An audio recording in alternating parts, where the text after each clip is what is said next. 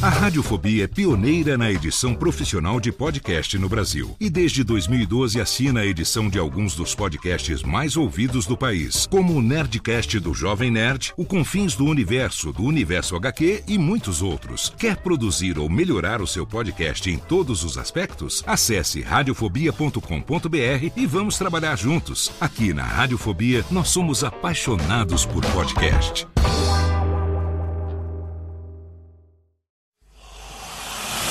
Emoção. Emoção.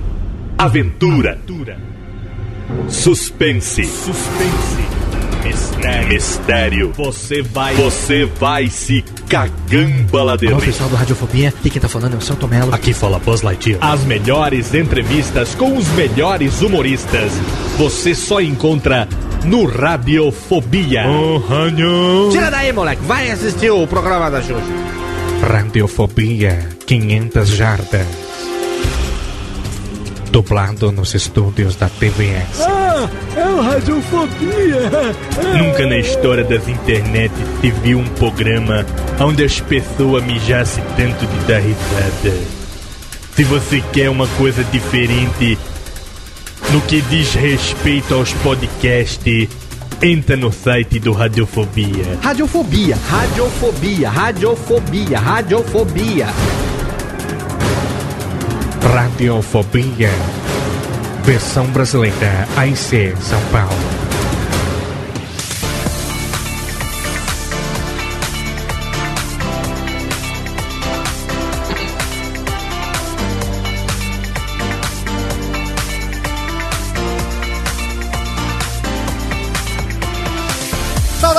Ouvinte desocupado, você do mundo inteiro que insiste em ouvir essa bagaça podcastal. Sim, você me conhece, eu sou o Gordito, eu sou o Léo Lopes e é com orgulho das minhas tetildes que eu trago pra você mais um Radiofobia totalmente fenomenal. Telecalé, sobe as palminhas, porque o programa de hoje tá totalmente de liça.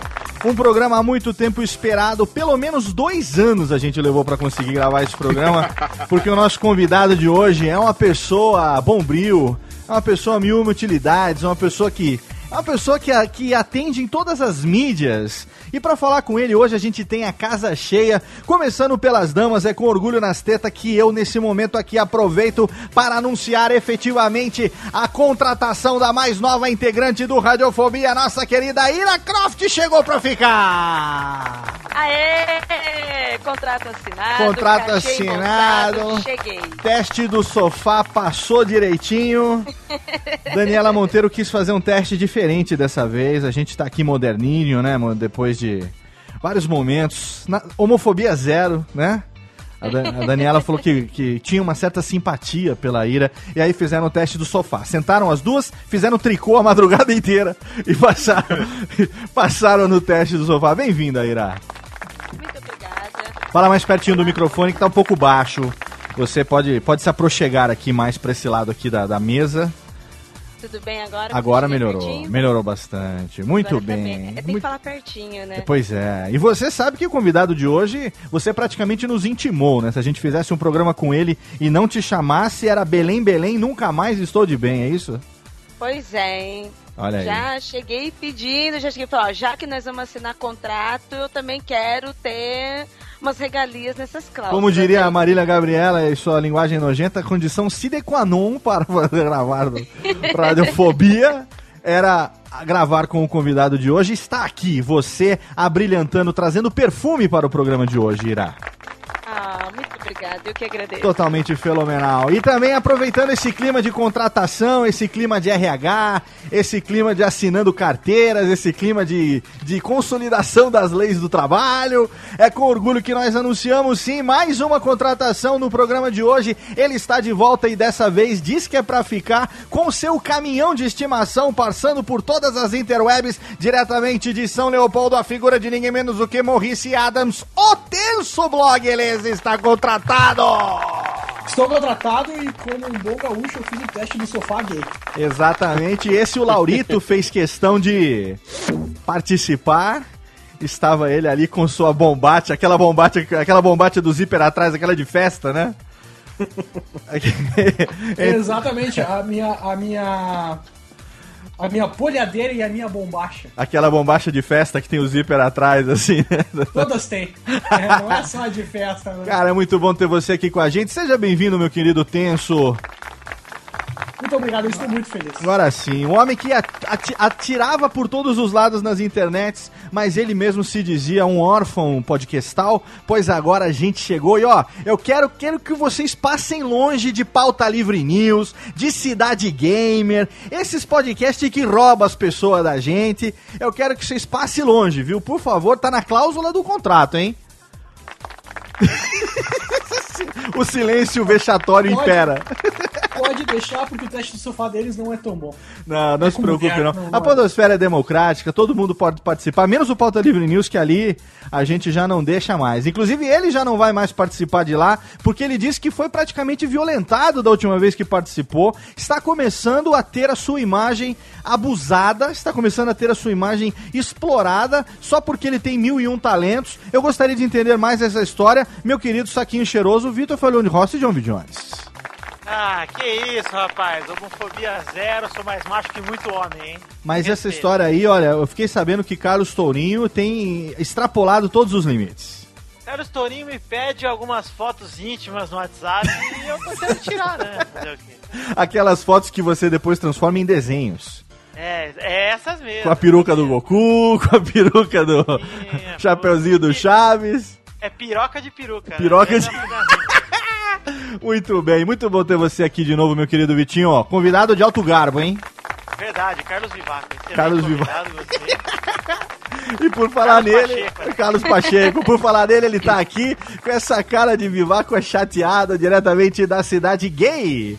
Mir, a figura de ninguém menos do que o prefeito que está decidido para que lado pende nas próximas eleições, ninguém menos do que Carlos O Viváqua, o Pachecão. Tá aqui, olá, Pachecão. Isso aí, nesse ano a gente promete é, comprar muito material escolar pra Cidade Gamer, comprar muito voto e comprar muita coisa também.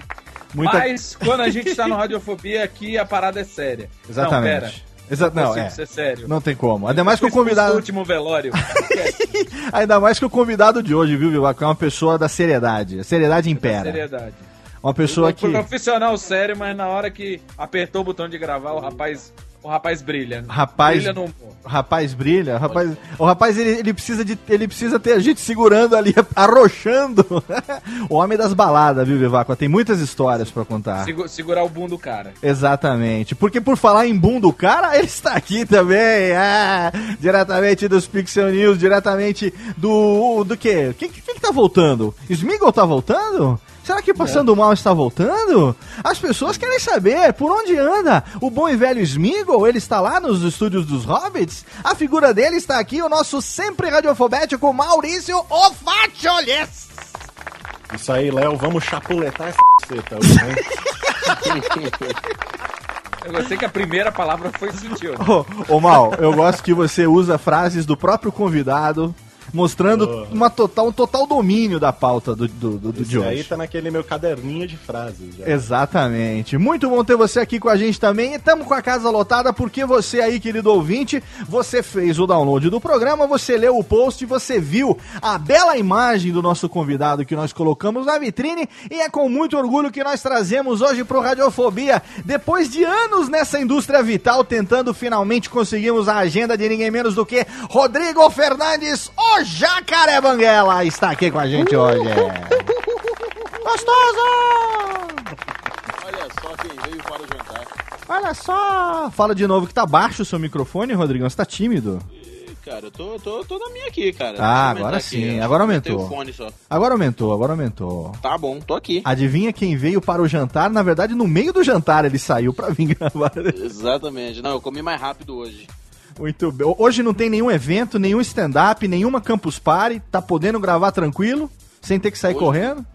Hoje eu tô tranquilo, cara. Eu quase achei que eu tinha um evento, mas o evento é amanhã, então eu tô tranquilo. Ah, olha aí. Mas eu, eu quase, cance... quase cancelei com você, cara. quase cancelou comigo. Ué, tá, tá valendo, né, cara? Quem sabe? Ia ficar Mais só dois mais anos, dois né, anos, cara? só mais dois anos, exatamente. Jacaré Banguela, todo mundo conhece, a gente tem tudo pra falar da vida dele hoje. Praticamente um arquivo confidencial hoje, bicho. Tudo que você sempre quis saber sobre o Jacaré Banguela, mas não sabia porque a entrevista mais longa longa que ele deu até hoje durou oito minutos, meu. É, daqui a pouco a gente volta depois do bloco de recadalhos. Não saia daí.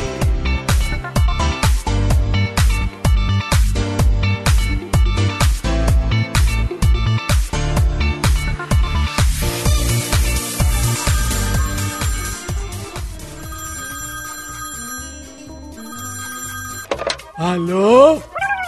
Não, meu pai tá assim. Ah, mas ele não pode atender. Ele tá ocupado, tá fazendo totô. Eu vou anotar. Fala aí. Nossa, é? Puxa vida, hein? Ah, tá bom. Pode deixar que eu falo. Tá, tchau. Ô pai, tem recado aqui, ó.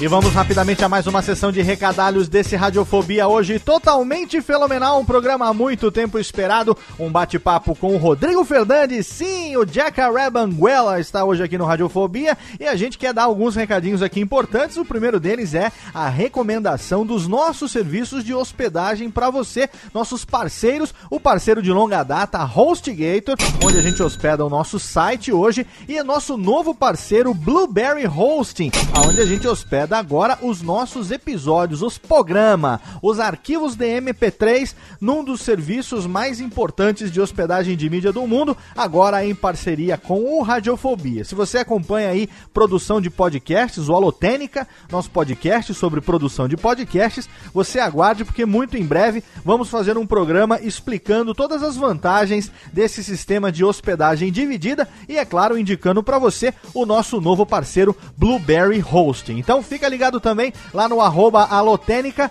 que em breve eu vou explicar direitinho para você como é que funciona, tá bom?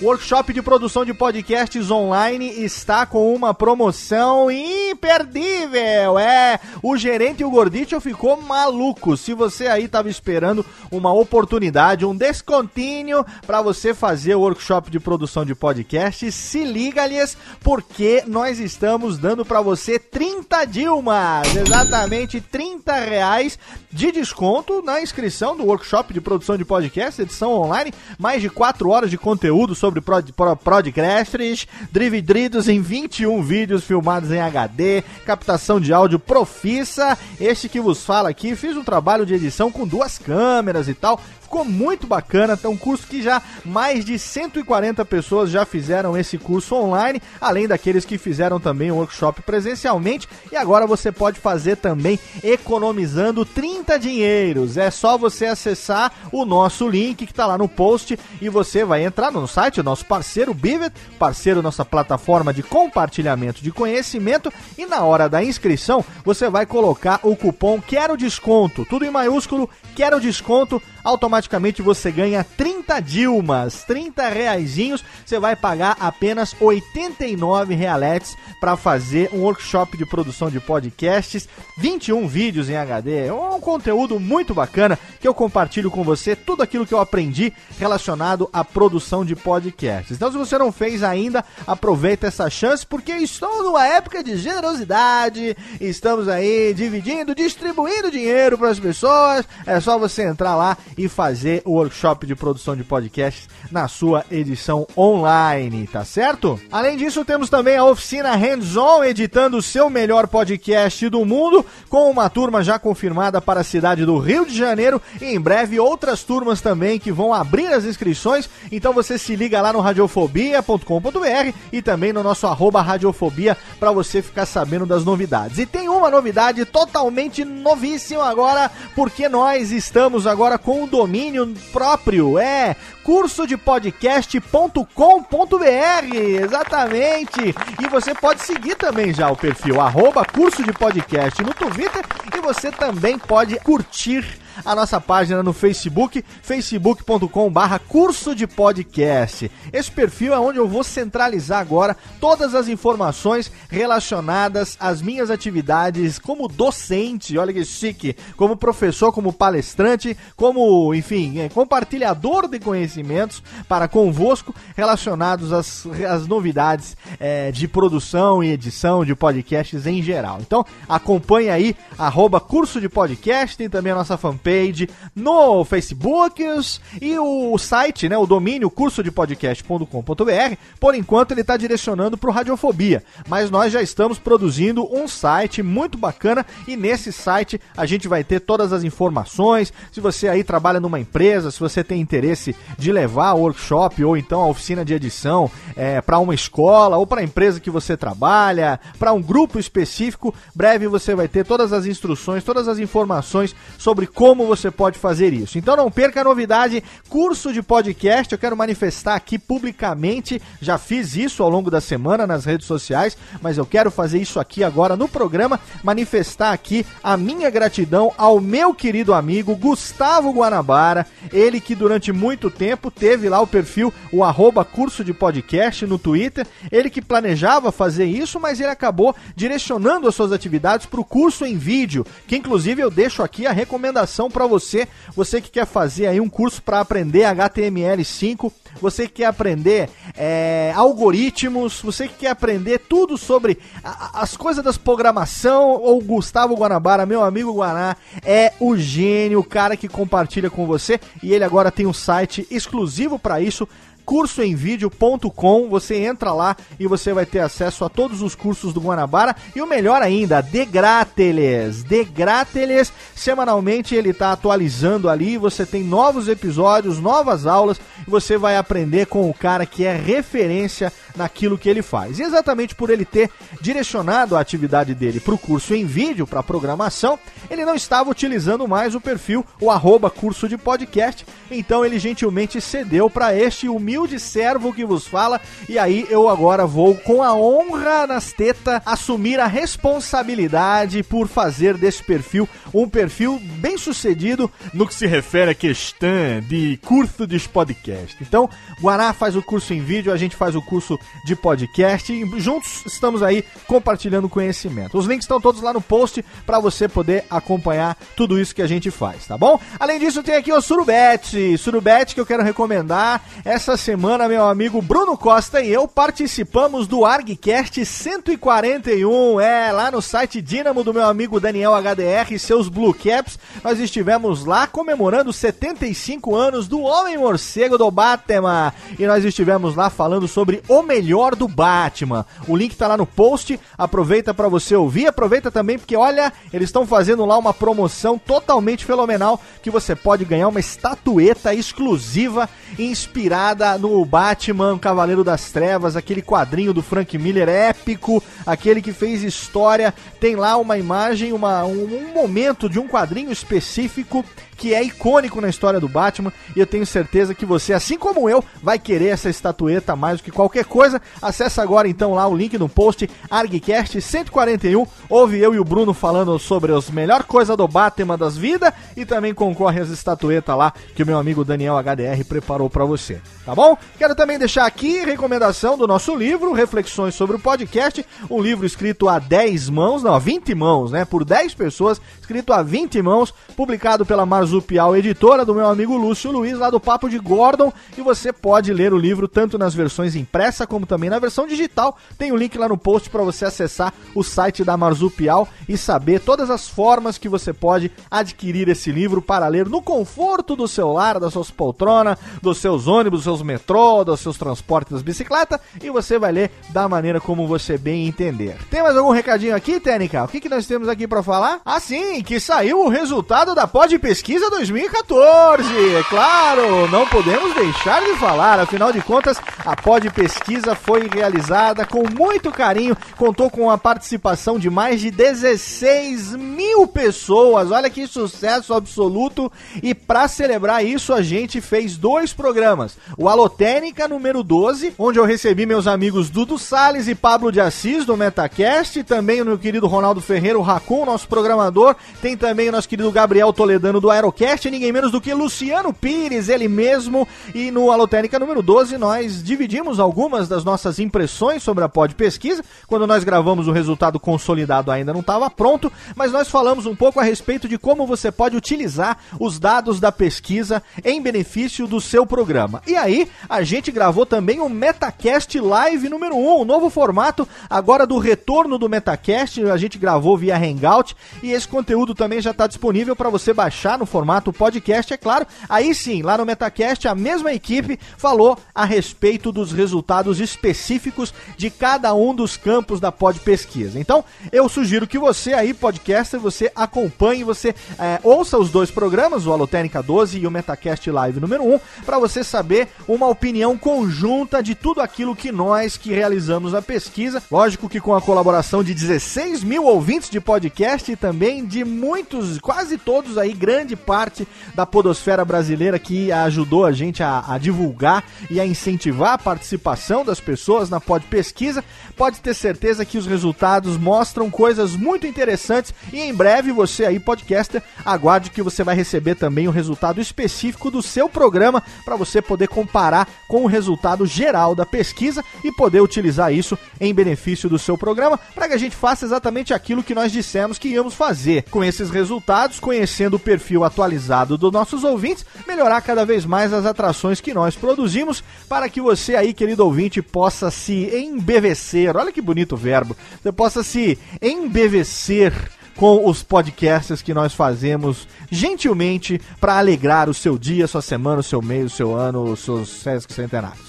Tá bom assim? Então chega, acabou, falei pra caramba, tem muita coisa legal, mas agora tem um dos programas mais esperados em seis anos de radiofobia. Ele tá aqui, Rodrigo Fernandes, o meu amigo, num programa que tem revelações, hein? Então agora aumenta o som e curte aí, até já.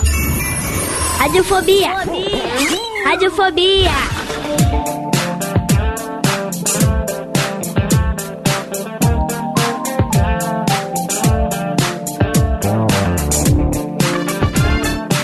de volta, olha que delícia!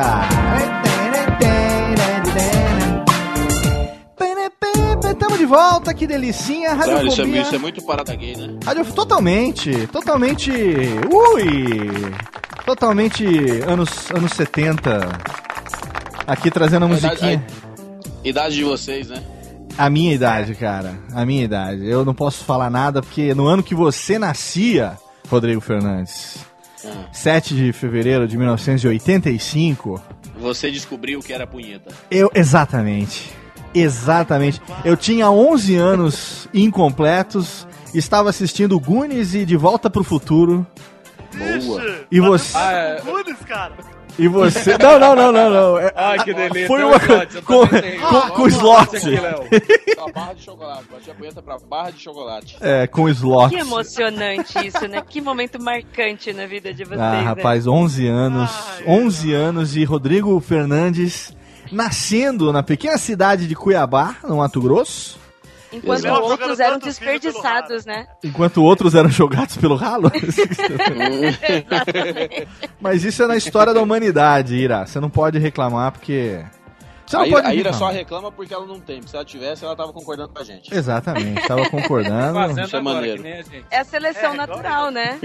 Exatamente. E nós estamos aqui por falar nisso com o nosso querido Rodrigo Fernandes. Agora a musiquinha mais alegres, mais aqui de entrevista, porque sim, a gente demorou, eu falei, a gente brincou, mas não foi fácil não. A primeira vez que eu encontrei com o Rodrigo Fernandes, meu querido Jacaré Banguela, foi acho que na Campus Party de 2011 ou 12, se eu não me engano.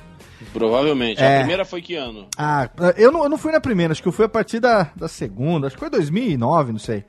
Eu É, fui... fiquei, eu fiquei alguns anos sem ir. Eu fui É, eu também. primeira, fiquei alguns anos sem ir, depois eu comecei a ir e a gente se encontrou. Exatamente. E aí eu lembro que, puta, aquele ano lá foi uma situação terrível, né? Porque é, foi naquele ano que roubaram suas lentes. Ah, isso foi. Ah, não, foi ano- depois, foi ano retrasado. Foi, foi ano. É, Ano retrasado. Foi 2013 que roubaram suas lentes. Exatamente. Exatamente. Mas eu lembro que eu encontrei e falei, Rodrigão e tal. Aí ele falou assim: não, beleza, e vamos gravar, vamos gravar. E nesse vamos gravar foi 2012. Eu estamos em 2014, exatamente. A gente se conheceu em 2011, mas eu tomei coragem co- fazer ah, o convite só em 2012. Pra que E- isso, cara? Ah, sei lá, verdade. Não sei, o programa era- não era ainda muito, muito expressivo. Continua sendo, né? Mas. Enfim, é, não, não, não tinha tanta expressividade naquela época, mas eu sei que em 2012 a gente conversou. Na época, foi no ano do Cubo Geek, o ano que a gente fez aquele. aquele Sim, foi maneiríssimo. é, 2012, exatamente. 2012. 2012. E aí, 2013, eu lembro que roubaram suas lentes, puta que pariu lá dentro da campus. Foi. Esse ano, ok, cara, esse foi- ano tava todo a mundo gente- trabalhando. A gente, a gente trabalha pra isso. Exatamente. Então vamos falar o Pra seguinte: roubar as coisas? pra roubar as coisas dos outros. Não, a gente- Pô, Trabalha pra- pra- trabalha, a gente- cara. Tô precisando dos Vai pra ser, pra ser roubado. Pra ser A roubado. gente, tra- a gente trabalha pra sustentar bandido. É. É isso que a gente trabalha. Tem razão. No dia a dia é isso que No final, da- acontece. no final das contas é isso, cara. No final das contas No é final isso. das mesmo. contas, esses impostos que a gente paga aí é só pra sustentar bandido. E é ok, tudo bem, Essa- vamos sustentar. Essa vida bandida que a gente leva. É. Olha só, Rodrigo Fernandes, como eu já disse, nasceu em 1985 na cidade de Cuiabex, capital do Mato Grosso. E aí, a gente sempre pergunta aqui pros nossos amigos, aí você hoje, como convidado, Rodrigão, você, você está atirando em duas frentes do Radiofobia. Porque a gente tem Tá. uma frente que é com a galera da internet, a galera do YouTube e tal, que a gente já falou com o Castanha, com a Paty, com o Cauê, com a Luli, com a galera do YouTube, né? A galera, os, os vloggers. E a gente tem também os nossos especiais com a galera do humor, do stand-up, da comédia. Que a gente já gravou com vários amigos seus, pessoal do stand-up comedy que sempre vem aqui, Fabiano Cambota, o Japa, e Sim, Rogério. Morgado, e tantos outros que já passaram por aqui dessa galera do humor. Então você tá aí com uma perna em cada, em cada lado, atua nessas duas frentes. A pergunta é a mesma para ambas as categorias. Como era o Rodrigo Fernandes, Rodriguinho, lá em Cuiabá, pequenino, naquele calor do Cacilda, em 85, cresceu ali, em 90 tinha seus 5 aninhos, 6 aninhos. Era o tipo pentelhal, aquele gordinho pentelho que enchia o saco de todo mundo? Ou você era do tipo tímido, aquele introvertido que depois cresceu, despirocou e foi pro abraço? Não, eu sempre fui tímido, cara. Eu sempre fui. Eu sempre fui tímido, mas sempre fui muito amigo de todo mundo, assim, amigo da galera pra caramba. Amigo tanto dos, dos meus amigos de classe, quanto amigos de outras classes, quanto dos professores. É, Mas, assim, sempre muito tranquilo, muito na minha, muito fazendo o meu, assim. nu- Nunca fui o cara mais popular do colégio, sabe? Muito de longe disso. Você é filho único ou você tem irmãos? Não, eu tenho mais um irmão mais velho por parte de mãe, por parte de pai eu tenho um irmão mais novo de 7 anos. Olha só. E naque, mas naquela época você, a sua família era toda lá de Cuiabá? Você tinha primo, tudo ali? Ou você era só você e seu irmão mais velho? Não, não, a família da minha mãe, é, boa parte dela, as irmãs da minha mãe, é, moram lá em Cuiabá, então meus primos todos de lá. Aham. É, a maioria dos irmãos do meu, do- das irmãs do meu pai também, só que são primos mais velhos, assim, mais da idade do meu irmão mais velho. Então, é, pela parte do meu pai, eu tive menos contato com meus primos do que pela parte da minha mãe, que os primos acabam sendo tudo da mesma idade. Entendi. E, mas então, se você era uma criança tímida, em que momento que você resolveu dar uma despirocada? Por que, que eu pergunto isso? Porque eu, eu- há um tempo atrás, a gente que acompanha você também nas social medias, de vez em quando você posta uma foto da- do- dos bons tempos de moleque ali, quando você ainda estava em Cuiabá, né? Sim. Quando você estava no colegial, um pouco antes de você entrar lá pra, pra faculdade de publicidade, não foi que você fez lá na, na, na Universidade Foi, foi, na, na Unic. Universidade Federal? Exatamente. E aí eu lembro Na que é a particular, particular, eu não passei na Federal. Universidade de Cuiabá, É, Unic. Unic. E aí eu lembro que né, algumas dessas fotos que eu via, você já tava metido num negócio de entretenimento, lá com uma, uma picapezinha, um negocinho de tocar músicas de, de DJ.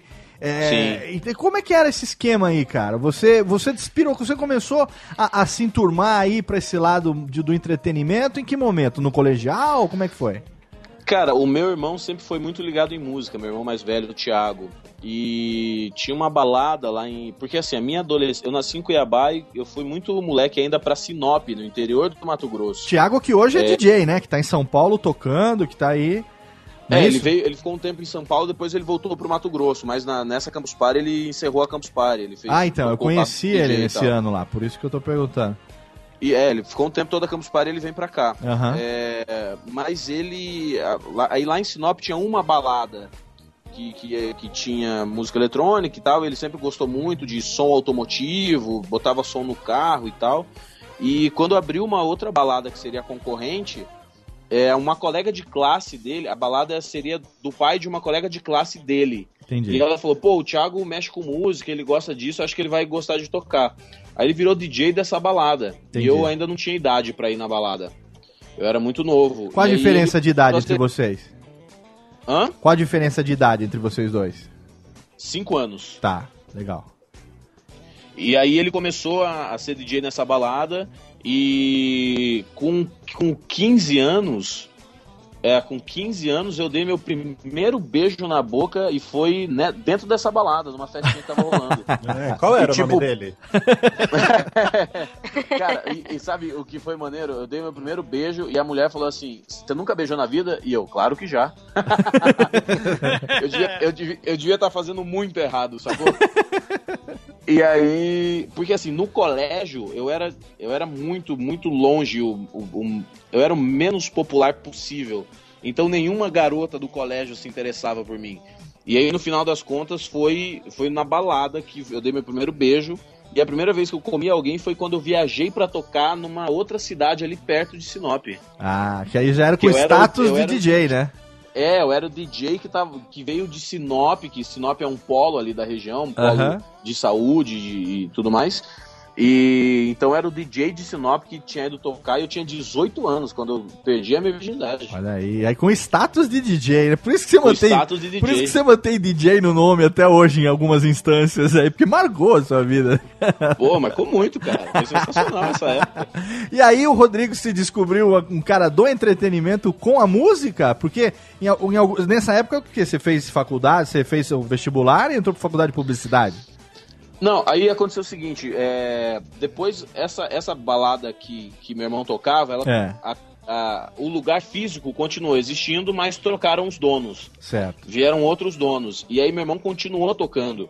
Só que precisava de mais um DJ. E aí eu comecei a trabalhar como DJ, mas como iluminador e DJ. Então eu fazia toda aquela iluminação de luzes que piscas e, piscam e rodam. Aham. E luz de show, e luz de desfile, e luz de. De da, da Kelly Key, do Vini, que iam tocar lá na época que eu fazia a luz Pô, do que show. Pô, vai muito. E é, Você cara, podia ter sabotado. Você teve a chance de parar isso. aí. Cara, eu- Você eu poderia ser o be- os bastidores do poltergeist da, daquele aqui. Cara, mas Eu é que fui- como se precisasse de alguém pra parar com aquele Kiko com o Vini. o tempo fez isso. O destino fez isso. O destino Não, vocês estão falando daquele aqui, mas ele mexeu a cadeira junto com o Vini, né? Ah, boa. Ô, rapaz, olha aí, hein? Isso aqui é Ah, amor. a Tênica tá chamando. O que, que foi, Tênica? O que, que é? O Tenso tá estreando e merece o quê? Ah, por favor, então. Ah, achei que era pistolinha. não, não, não. Mereceu o primeiro tudunts da carreira radiofobética. Muito bem.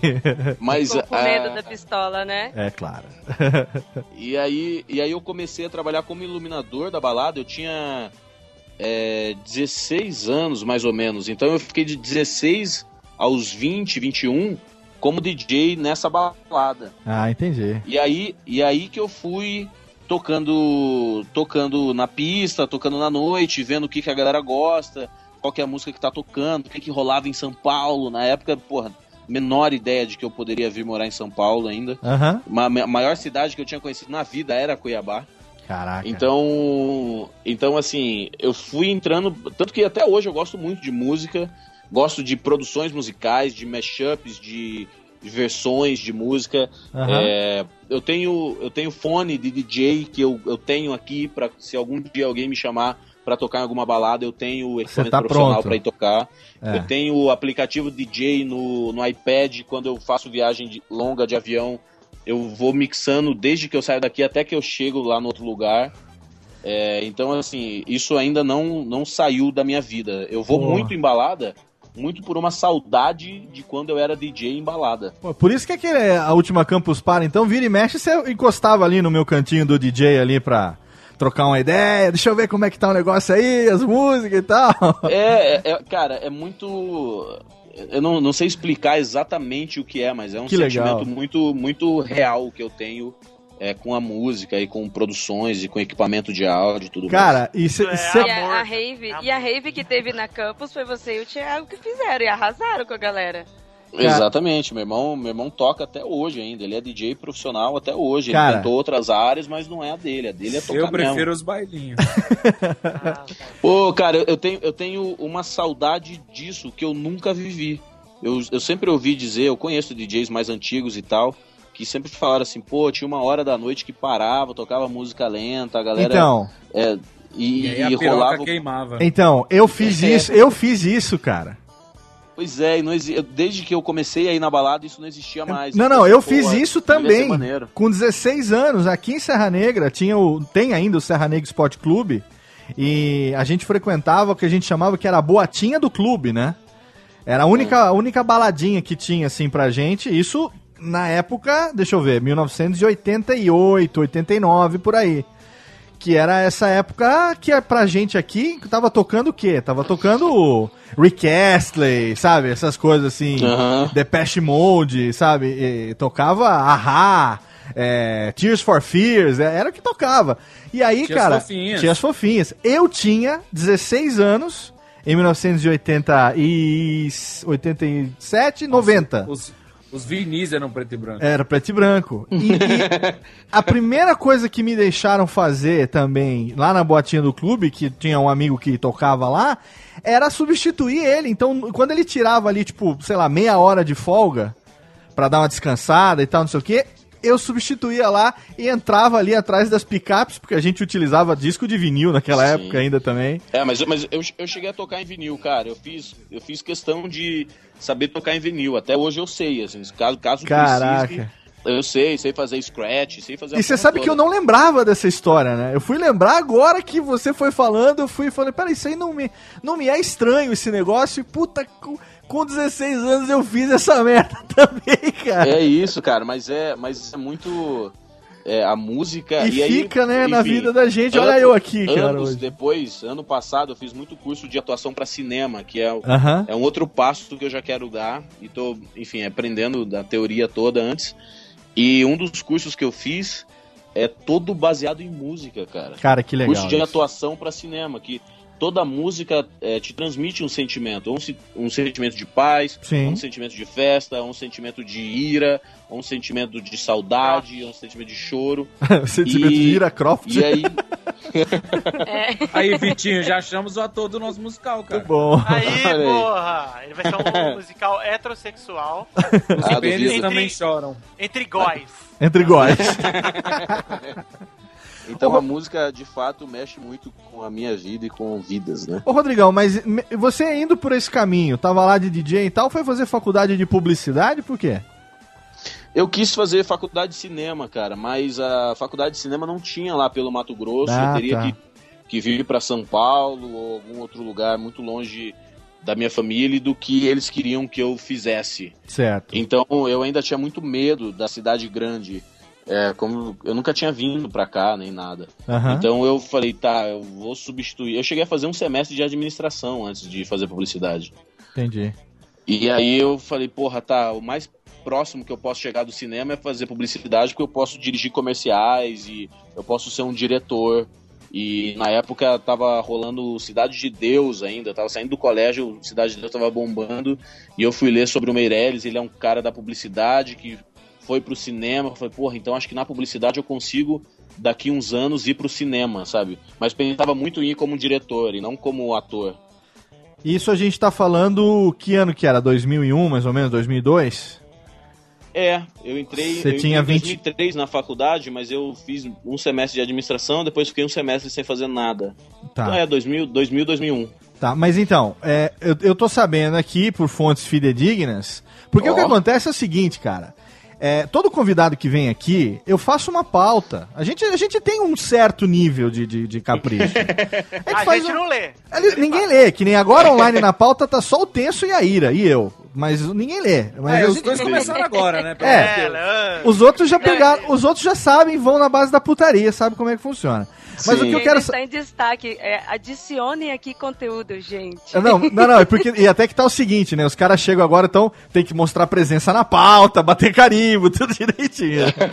Mas o que eu quero dizer é o seguinte: eu sempre faço uma pesquisa, ao mínimo da biografia do cara que vem pra gente conversar, pra não ficar aquele negócio de, sabe, e aí, fale sobre você, né? P- p- Sim. O cara vai se pautar. E aí eu fui buscar informação a seu respeito, tinha as coisas que eu já sabia de te acompanhar já desde o começo do, do, do, do Jacaré Banguela. é, quando ainda era pequeno, barra, não tão expressivo como, como é hoje, com certeza. Eu lembro que eu acompanhava já desde que, se eu não me engano, comecei a acompanhar o blog em 2004. Uau, Então no acho que começo, foi lá no começou aí. comecinho, exatamente. E aí eu falei, bom, eu sei que o Rodrigo é de Cuiabá, eu sei que ele mexia, mexia com música, eu sei que ele era engraçaralho e tal, não sei o que, mas eu vou procurar coisas a respeito dele. E a gente faz o que hoje em dia? Joga no Google. Aquela bela daquela googlada. Todo site geralmente tem aquela parte do quem semos, né? Sobre, é, saiba mais sobre mim, não sei o que tem. E o Jacaré Banguela, que tá lá chique no último lá na Globo.com, não tem essa porra. Se já teve, hoje em dia não tem. É, E aí eu fui procurar sobre você mais informações, e aí o que que, o que, que caí? Caí no, no, no tal daquele vídeo do Draw My Life, que era uma modinha no ano passado.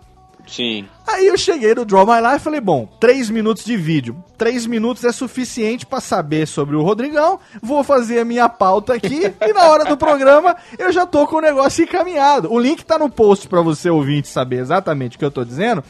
O Draw My Life do Rodrigo é um anti-Draw My Life, porque ele escreve assim, exato. eu não sei desenhar, foda-se, e fica a musiquinha tocando. E ele fazendo os negocinhos. Eu não sou americanizado, não faço essas porra americanizadas. Eu não sei desenhar, não sei nem escrever. Eu não sei nem o que eu tô fazendo aqui nessa merda. Exatamente. Ou seja, eu ri pra caralho com esse seu Draw My Life e desisti de procurar. E a pauta ficou com as informações que eu consegui encontrar com base naquilo que eu lembrava e naquilo que eu vi em Sim. algumas coisas do YouTube. Mas, cara, esse negócio do Draw My Life é exatamente o espírito do, do, do Rodrigo Fernandes que a gente conhece, né, cara? Foi esse, É, cara, foi pra fazer esse eu- tipo de coisa que você começou um blog lá? Acho que foi o quê? 2002 que você começou a fazer blog? Na verdade, em 2002 surgiu o Jacaré Banguela. Antes disso, você já tinha um blog? Não, não. 2002 eu tava na. 2002. Pera, não, 2002 eu tinha acabado de sair da, do terceiro colegial. Aham. E um, alguns amigos meus reprovaram e ficaram na, na, na escola e se juntaram com a turma que tava vindo depois. E aí o Jacaré Banguela surgiu nessa época da, da, da minha ex-turma com a turma nova que eu acabei conhecendo, a galera. Entendi. É, e era. E aí tinha. Cara, o Jacaré. Eu, eu lembrei disso outro dia. O Jacaré Banguela surgiu como blog porque eu queria pegar a irmã de um dos caras da série que se juntou com, com os meus amigos. Dos meus calouros, vamos dizer assim, do colégio.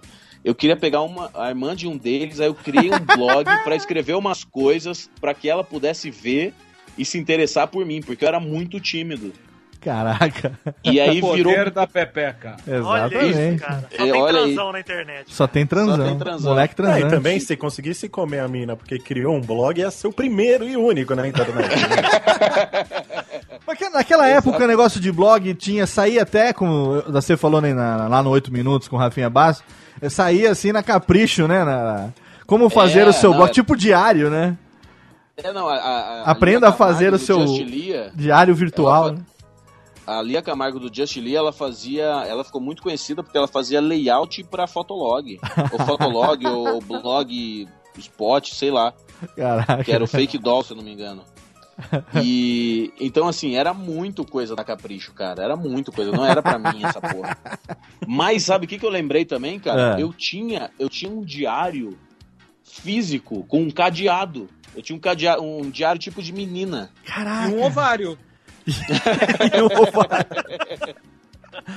Eu tinha, cara, eu lembro que eu pedi pra minha madrinha, ela me deu um diário e eu escrevia umas paradas todo dia e eu não faço a menor ideia onde esteja isso, cara. Tá junto com seus mods, cara. Cara, nem meninas tem mais diário. Não, mas eu tinha quando antes de blog, antes de qualquer Antes- coisa, antes- tinha um diário. Antes de menstruar, né, cara? Exatamente. Não, eu vou, eu vou falar, mas vocês estão achando que isso é o máximo de gay que eu consegui ser, eu vou surpreender vocês agora. É. Eu era do. Eu era do fã clube das Spice Girls. Quem não era? Quem não era? Gente, Isso é Eu, eu só entrei por causa do mal. Ah, Léo, Léo, mas eu precisava de um era- vice-presidente, né, Vilar? É. Segura essa. Chamei porque eu era fã e tô descobrindo uma amiga. Tá descobrindo uma amigona que vai sair, que vai trocar figurinha, Cara, cara. se eu tivesse nascido em São Paulo, eu seria viado com certeza. Mesmo assim, no Mato Grosso, lá é proibido. Ai, Aí eu não virei. Que Lá o mato foda. é grosso, né? Ô, Rodrigão, mas eu lembro que você falou também lá na- no bate-papo com o Rafinha que nessa época, em 2002, você começou a, a editar vídeo e aí você acabou se apaixonando por esse lance de edição de vídeo também. Exatamente. Que, Cara, que- eu que dei- dava dei menos muito- trabalho do que escrever no blog. Não, não, não, nunca, nunca dá, né? É. Mas. Não, você falou, É. você tinha mais prática pra fazer um vídeo do que pra ficar bolando texto, você falou. Ah, claro, claro, isso sem dúvida, sem dúvida. É, mas é, é porque, como, como quando eu entrei na faculdade eu queria muito ser um diretor de comerciais, Aham. eu sempre fui aprendendo todo o processo antes. Eu, eu comecei a fazer stand-up muito tarde, cara. Eu recebi convite do Danilo e do Rafinha para fazer stand-up quando eles estavam começando, assim. Quando Dois- eles estavam fazendo o Clube da Comédia aqui em São Paulo, Sim. e eles acessavam Jacarebanguera e falavam assim, cara, vem pra São Paulo. Isso que você faz aí de fazer piada com notícia, stand-up é mais ou menos isso. Você pega como algumas histórias tuas e tal, e, e vem aqui e começa. E, porra, tava lá em Cuiabá, velho. Menor chance de eu pegar um avião e vir pra São Paulo testar piada, sabe? Não fazia o menor sentido. em Cuiabá? Tem, tem aeroporto em Cuiabá. Tem e é considerado o pior do Brasil. Chupa É. essa. Ah, Quero ver na eu Copa, nem esperava. Saiu. Saiu, saiu uma pesquisa É. dizendo que o de Cuiabá é o pior do Brasil. Ô, Rodrigo, mas isso que você tá falando era 2007. 2007 você tava em Cuiabá ainda? É. 2000 e. 2000 Não, isso foi 2000, 2005, cara. 2005, 2006. Que foi quando começou o YouTube, né? É, foi mais ou menos eu na mesma época, né? Porque eu, eu, eu lembro que eu fui em 2006, eu acho. Eu fui para o Rio de Janeiro, fiquei três anos, ou três meses no Rio, é, estagiando no Projac. O Kibe me- era redator do Caldeirão e ele me arranjou um estágio de edição lá no Projac. Cara, o Kibi fazia umas pegadinhas muito boas com estacionamento do supermercado, essas coisas, né? Era bom, Era ele, ele fazia coisas legais no Caldeirão, cara. Não, eu tô falando que isso era sacanagem, cara. Eu lembro Não, mas que eu gostava, cara. Eu lembro que. Não, não, tô falando de sacanagem. Eu lembro que quando o Hulk, o Luciano Huck anunciou, porque o Kibe naquela época já fazia sucesso na internet, né? Sim, ia ter o Kibe TV, era. Exatamente, o Kibe TV. Vamos fazer o seguinte, vamos segurar aí. Segura, segura, segura que tá no Projac. Parou, parou, parou, parou. Chegamos num momento bacana, vamos para o bloco de melódias. Aqui é coito interrompido.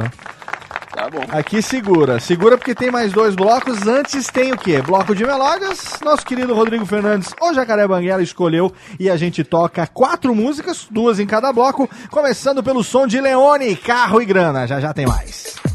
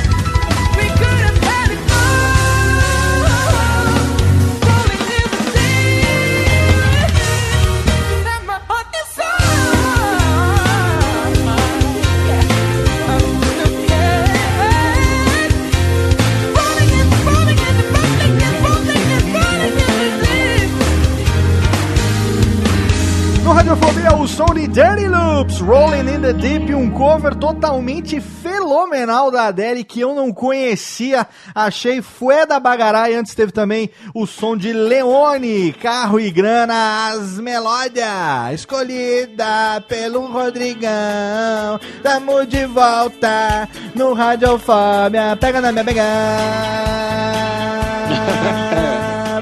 Uau, tá gay pra caralho essa pessoa, né?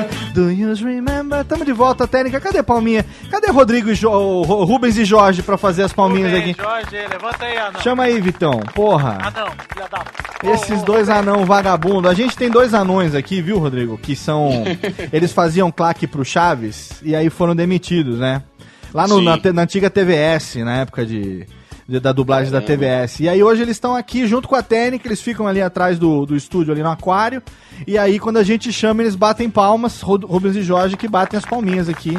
Ah, Eles se alimentam das migalhas que o Léo deixa cair. Exatamente. Eles Estão com fome há dois anos. Estão com fome dois que não cai migalha, para tudo na barriga aqui nos pneus e não cai as migalhas. Rodrigão, você escolheu duas músicas pra esse bloco e eu quero saber o porquê essa música versão aí da Adele do Dirty Loops, totalmente fenomenal, não conhecia. Obrigado pela escolha. Opa, cara, eu, eu gosto muito de versões. Eu gosto. Eu, eu sinto uma criatividade muito grande nos produtores musicais que conseguem enxergar uma música e pensar o- uma outra, uma outra roupagem para aquela música que foi feita e é um sucesso, geralmente nos sucessos. E eu gosto, assim, cara, a música sempre mexeu muito comigo. E quando eu vejo versões, boas versões, como essa do Dirty Loops, Aham. eu fico, caralho, os caras conseguiram fazer uma música melhor. É, é o que na publicidade a gente conhece como um mais um é igual a três, Tá, sabe? com certeza. É uma, uma música conhecida, com na mão de um produtor vira uma, uma terceira coisa, e não a soma de uma música conhecida na mão de um produtor. Você sabe que a música da Adele, eu gosto do remix dessa música dela. A música original eu não curto muito, não. Os remixes, assim, os radio edits, tem uma versão do Maestro Billy que é fenomenal. Eu Sim, curto boa. pra caramba, mas o, a música normal eu não acho muito. Agora, você foi cavar o Leone, velho. Porra, muito Cara, legal essa... essa- música. Cara, essa música do Leone, a primeira vez que, que eu ouvi essa música, eu falei, caralho, essa é a música do meu futuro. Carro eu não tenho a grana. menor dúvida que essa é a música do meu futuro. No futuro, essa música vai encaixar exatamente com, com, com tudo que eu já fiz na vida até aquele ponto. A mulherada. Porque, não, porque a música ela fala assim: houve um tempo que tudo girava ao meu redor, dos meus desejos e vontades, e todo mundo ria de tudo que eu dizia. Eu dizia um monte de bobagens. Aham. Eu achava que tinha de tudo para sempre, que eu tinha amigos de verdade, mas a verdade sempre vem bater a porta. A gente tem ou não vontade? Já tive carro e grana e um monte de convites para qualquer lugar. Hoje eu só ando a pé, mas eu continuo a andar. Cara, é, um- é Cara, é uma foda. poesia do, do artista lá na frente, quando o cara sai da ascensão. Aham. Depois que o cara deixa de ser bombado, é isso, cara. Eu já tive carro e dinheiro e um monte de convite pra qualquer lugar. Depois que aconteceu, o cara tá com a- as. me- rememorando. É, então assim, cara, essa música é muito a música do meu futuro, então eu gosto muito de ouvi-la de vez em quando. Excelente. É do seu futuro ou ela já é um pouco do seu passado também, hein, Rodrigão? Não, ela, ela, eu tô quase chegando nesse Mais futuro. ou já, menos, cara. mais ou menos. Eu tô quase chegando nesse futuro. Jacaré Banguela já não é o blog mais bombado do planeta. Aham. E, e eu tô começando outras carreiras também. Então, Sim. talvez na carreira de blog, essa música já esteja quase muito perto do- da realidade. Antes que a gente é, saia do Jacaré Banguela, eu, eu- eu- por que Jacaré Banguela? O Jacaré do Pantanal, alguma coisa assim, não? Pantanal é, É, Mato Grosso é. do Sul, né? Não é Mato Grosso? É, tem uma parte, a maior parte fica no Mato Grosso do Sul, mas uma parte do Pantanal é do Mato Grosso. Ah, Então, é, o Jacaré Banguela era, uma, era muito um trocadilho, cara. Era o Jacaré Banguela, o amigo da galera. ah, tá. Tinha a frase inteira. Tinha, tinha um slogan. Slogan, uma slogan. publicidade, né? Aham. Quando, quando vi- virou slogan. E. Mas. É, não significa nada, cara. Não, uma não- zoação que a gente fazia entre os amigos, assim, tudo pra gente era Jacaré Banguela. Aquelas brincadeiras de amigo que vem da onde não se sabe, não se sabe de onde e que fica, né? Exato. No, exato. no, num shitstorm, numa balada, numa bebedeira e tal. Jacaré banguela! Pronto, fudeu. Aí pra vida inteira. É, tipo, é, você é o jacaré banguela, me paga um jacaré banguela. Sempre tem uma, umas- sempre, sempre cai pra putaria. Ó, né? segundo, é isso. segundo o Malfátio, os, os Maurícios do programa, segundo nosso querido Tenso Blog, nosso querido site do Mal, Banguela é mais gostoso. Eles dizem pela experiência. A gengivinha, né? Fica deslizando, é gostosinho. Presumo eu, não sei. Saudade, hein, Maurício?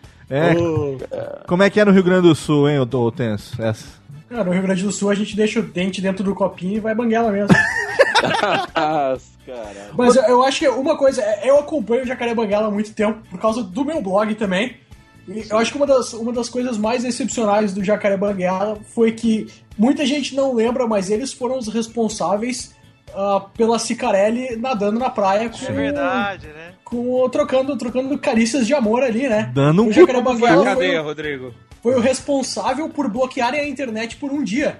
Exatamente. Dando um cutuco. Isso, e- e- isso ninguém lembra. Isso ninguém lembra. O seu bolso lembra, né? eu No- sempre lembrarei. É, não, mas é, eu, eu nunca. Never eu não fui processado, não. Cicarelli. Então, Oi? é é uma coisa que a gente. Eu lembro que no Nerdcast que você participou, acho que junto com, com o Cid e com. Não sei quem mais estava naquele programa. Vocês falaram sobre processo e tudo mais, e você nunca foi processado. Não, eu fui processado uma vez e perdi o processo. Por, um- por uma brincadeira que hoje, no dia que está sendo gravado isso, Ah, é, é, a, a Sheila Mello fez uma piada exatamente como a que eu fiz e fui processado e perdi 18 mil reais. caralho, velho. Foi, 18 eu fui- eu fui- pontos. Eu fui o primeiro cara a ser processado na internet, cara. Ah, não, então você, você só não tem tanto processo quanto o Cid, que tem pra caralho. É, o Cid tem muita ameaça de processo. Não, ele tem processo também, mas mais ameaça do que processo, mas ele tem muito processo. Mas eu, eu fui o primeiro cara a perder um processo na internet. Isso por causa de um post no blog, no Jacaré Banguela. Um post no blog que é, o título do post era Vende-se criança em bom estado. Caralho. E aí era, era foto de uma mulher no supermercado com uma criança no carrinho. É. É, a criança estava de costa, a mulher estava de perfil. E era um texto muito. Cara, isso antes do sensacionalista, antes do Fábio Flores fazer é, notícia mentirosa. Aham. Essa notícia mentirosa sobre o mundo capitalista, onde você podia comprar crianças é, no supermercado do jeito que você queria e tal, que te agradasse mais. Ah, A mulher lá de Cuiabá, porque a foto foi tirada lá, me processou e no dia. E aí o. Foi, no, e foi numa. Eu, eu contraí gastrite nervosa. que fazer um Caralho. tratamento, cara. Porque foi na época que eu tava entrando pra Globo.com, eu tava na minha monografia e o processo aconteceu e o Fred Fagundes tinha acabado de sair do Jacaré Banguela. caralho.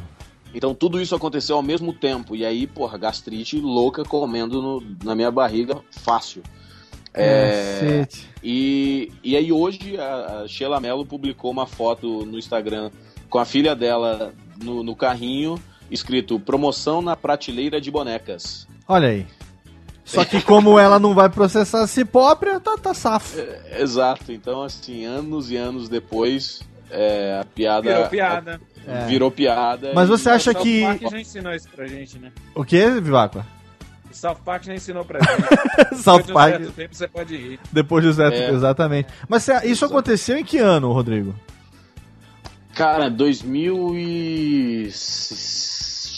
2008. Você já tava no. Rio de Janeiro. Eu fui pro Rio de Janeiro depois, eu me formei e fui pro Rio. Ah, você foi depois. Então você tava em Cuiabá ainda, claro, a foto da mulher de Cuiabá, claro, você acabou de falar. Exatamente. Mas isso você acha, Exatamente. hoje olhando com já, já com a experiência de quem teve o cu arrombado por, uma, por um processo nesse sentido? trolha. Por uma trolha de 18 conto? É, 18 centímetros de pica. O que você gostaria, né? Um blog ou 18 centímetros de pica? 18 centímetros de pica. Você, você acha que isso foi o quê? Você acha que foi meio cabacice, assim, da, da- do tipo, da maneira como a coisa fez? Ou por não esperar que um tipo de coisa assim pudesse acontecer na internet naquela época? É, falta de, de, de, de, de- como é que fala? de referência anterior de alguém que tivesse se dado mal? Ou foi na inocência, assim, tipo, sabe, nem foi por querer, assim, o negócio? Cara, eu. é, é- é- sempre. Como foi comigo, eu fico pensando, ah, foi injusto. Sim. Mas foi é uma coisa do tipo. Tá na chuva é pra se molhar, sabe? Sim. Eu, eu não tô. É, o bom de bater em artista é esse, é justamente isso. Porque Aham. o artista não vai processar um blog, velho. Claro. Você vê o tan- tantos blogs de fofoca que supõem um milhão de coisas sobre a vida dos famosos. Então, um blog fazendo piada nunca é um alvo para um artista processar. Eu fui processado por uma pessoa comum Sim, uma que viu pessoa, uma é. oportunidade de ganhar dinheiro, sabe? Claro, claro. Então, então, assim, eu tô sendo processado agora como comediante por causa de uma piada em Cuiabá. Meus dois processos são de Cuiabá. Ah, que bosta. Um por essa foto e agora eu tô sendo processado em 200 mil reais Caralho! por uma piada. Por uma piada nos. A piada é exatamente fulano de tal tem que sair do armário. Aí eu tô sendo processado por uma piada assim. E, e é o fulano de tal que tá processando. Exatamente. Ah, é o fulano de tal em questão que tá processando. Exatamente. A piada foi as obras da Copa em Cuiabá. Eu fiz um evento é, empresarial, fiz stand-up num- numa premiação de publicidade em Cuiabá. É. E como eu me formei em publicidade lá, eu sei muito sobre publicidade e sobre o mercado publicitário. Claro, já entendi. Então eu, eu fiz muita piada com, com as pessoas que foram meus professores, com as pessoas que trabalham nas agências, Sim. com pessoas que foram meus colegas de faculdade. Claro. E aí eu fui comecei a bater em alguns donos de agência que tem algumas famas lá. Eu tenho um cara que tem a fama de, de ser cuzão, eu fiz piada com o cara, o cara adorou. Aham. Eu fiz piada com um cara que tem fama de ser mão de vaca e o cara adorou. Eu fiz piada com um cara que tem fama de ser gay. E eu falei, é, as obras da Copa só vão ficar prontas quando fulano de tal sair do armário. Por isso que as obras nunca acabam. E aí ele. Essa foi a, E aí essa ele, foi a piada. ele Você levou por trás. dono de agência de publicidade. Imagina. Exatamente. Olha, então meu vocês amor. estão ouvindo a última entrevista do Jacaré Banguela. Viu? A última entrevista, quem sabe, do Radiofobia. Não, mas olha, é, você, sabe, você sabe que o recalque, como diria a grande filósofa Valesca Popozuda, é, é o grande mal da humanidade, cara. É, mas não tenha dúvida. Cara, que bosta, velho. Que E 200 aí eu tô- pila, mano. É, e aí estamos em processo de defesa agora. né? Caraca, deixa eu aproveitar então esse momento, que acho que esse momento requer a, a sabedoria, né? Então, técnica, por favor, dá aquela riscada bonita agora no, no disco aqui, bota a trilha. Risca até o técnica, os ouvindo as falhas aqui, faz a gentileza, dá aquela riscadona. Bu... Beleza, lindo, lindo, lindo. E a música não sai, filha da puta. E aí você bota aquela música, por favor, por falar em processo, processo pede quem? Pede uma consultoria. Consultoria especializada. Vitinho Tendência, boa noite. Chegue mais perto do microfone, encoste na boquinha. Alô? Olha que lindo, agora encostou no meu cerebelo nesse momento. Ah, foi. Ai, diga. ai. 200 mil reais por ter chamado um provável viado de baitola. É tendência? Super tendência. Inclusive, o jacaré, se me permite chamar de jaca. Fica à vontade. Jaquinha, é o seguinte, se você chamou alguém de viado do contexto que você disse da Copa e o estádio acabou, então a pessoa se sentir honrada porque não é viado, o estádio acabou já, entendeu? Exatamente. Devia é, manter o processo acabado depois disso. Mas enfim, ser processado é super tendência. Muita gente vai e volta, muita gente só vai. Exatamente. Você acha que a pessoa em questão, Vitinho Tendência, ela levou por trás o comentário do Jacaré Banguela? Ah, levou super por trás e não do jeito que ela gosta, pelo visto. Muito bem. Muito, muito obrigado pela participação, como sempre. Muito sagaz aqui no ah, Rádio Nelson, sabe que eu tava aqui pensando com os meus botões? Diga, meu querido. Olha que falaram se já, se já dá tempo de zoar as coisas de, de prazo de validade, né? Aham. Eu queria saber, chorão já é tendência, viu? Chorão já pode zoar. Já pode zoar? Já passou um certo tempo. Eu sou skate! Isso, Vivaco. Já Eu, pode. vi- eu Exato, fiz entendeu. eu fiz uma piada com, com- logo no dia seguinte da morte do Jorão, É. que foi. Eu tava desesperado porque tinha apagado, é, sumiu toda a agenda do meu celular. Do nada sumiu. E eu perdi todos os contatos. E eu. A piada que eu coloquei foi: Eu tô mais desesperado do que o Chorão quando descobriu que exagerou na cocaína. Olha, Rodrigo Fernandes Processa essa, chorão. é tendência. Não, eu mandei outra depois quando Do o campeão morreu. É. Quando o campeão morreu, eu mandei assim: caralho, o campeão e o chorão morreram da mesma coisa, de tiro. Muito tiro. Ah. Eles não são de Cuiabá, então não vão processar. né? Exatamente. Não vou processar. Eles não são mais do planeta Terra. Mas, mas agora são, agora eu vi são uma piada muito boa do, do Louis C.K., que é um comediante americano que eu sigo muito. Sim. Ele falou assim: muita gente pergunta o que acontece depois do que você morre. Bem, acontece um milhão de coisas, só que você já não tá mais aqui pra ver. exatamente, exatamente. Ô, ô, Rodrigão, agora vamos retomar o que a gente falou no final lá do segundo bloco. Você foi pro Rio de Janeiro e aí você ficou hospedado um tempão na casa de Antônio Tabet, o nosso querido Kibi Louco, é isso?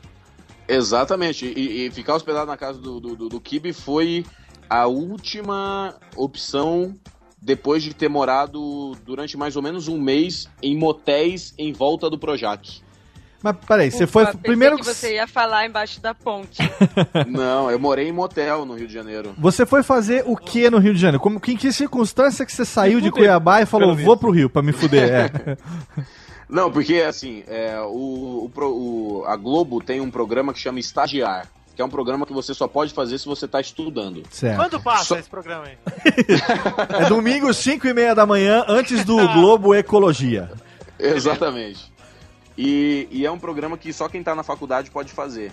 E só que assim, eles privilegiam pessoas que estão na faculdade no Rio de Janeiro, claro. Certo. Você estagia num período e outro período você estuda. E o Kibe conseguiu arranjar pra mim com que eu fizesse esse esse esse, esse essa período de estágio é, valendo a minha faculdade no Mato Grosso. Então eu tranquei a faculdade e vim fui pro Rio de Janeiro fazer esse programa de estagiar. Então como era uma parada que não não tinha sido prevista, foi uma parada do tipo ah, ah vai rolar, hein, vai rolar, vai rolar. E rolou, vem logo, vem porque vai rolar. Vem porque tá rolando. E aí Sim. eu saí de Cuiabá muito voado e eu comecei a morar no- em motéis em volta do Projac, porque é, barato pagar. É mais barato você pagar uma pernoite num motel do que uma noite num hotel. Sim. A pernoite é muito mais barato. E lá E na- nos eu- cafundó do Jacarepaguá, né, velho? É, então eu Fala comecei assim a morar não, porque é a terra do Andrei, hein? até que eu fui expulso do motel que eu estava morando.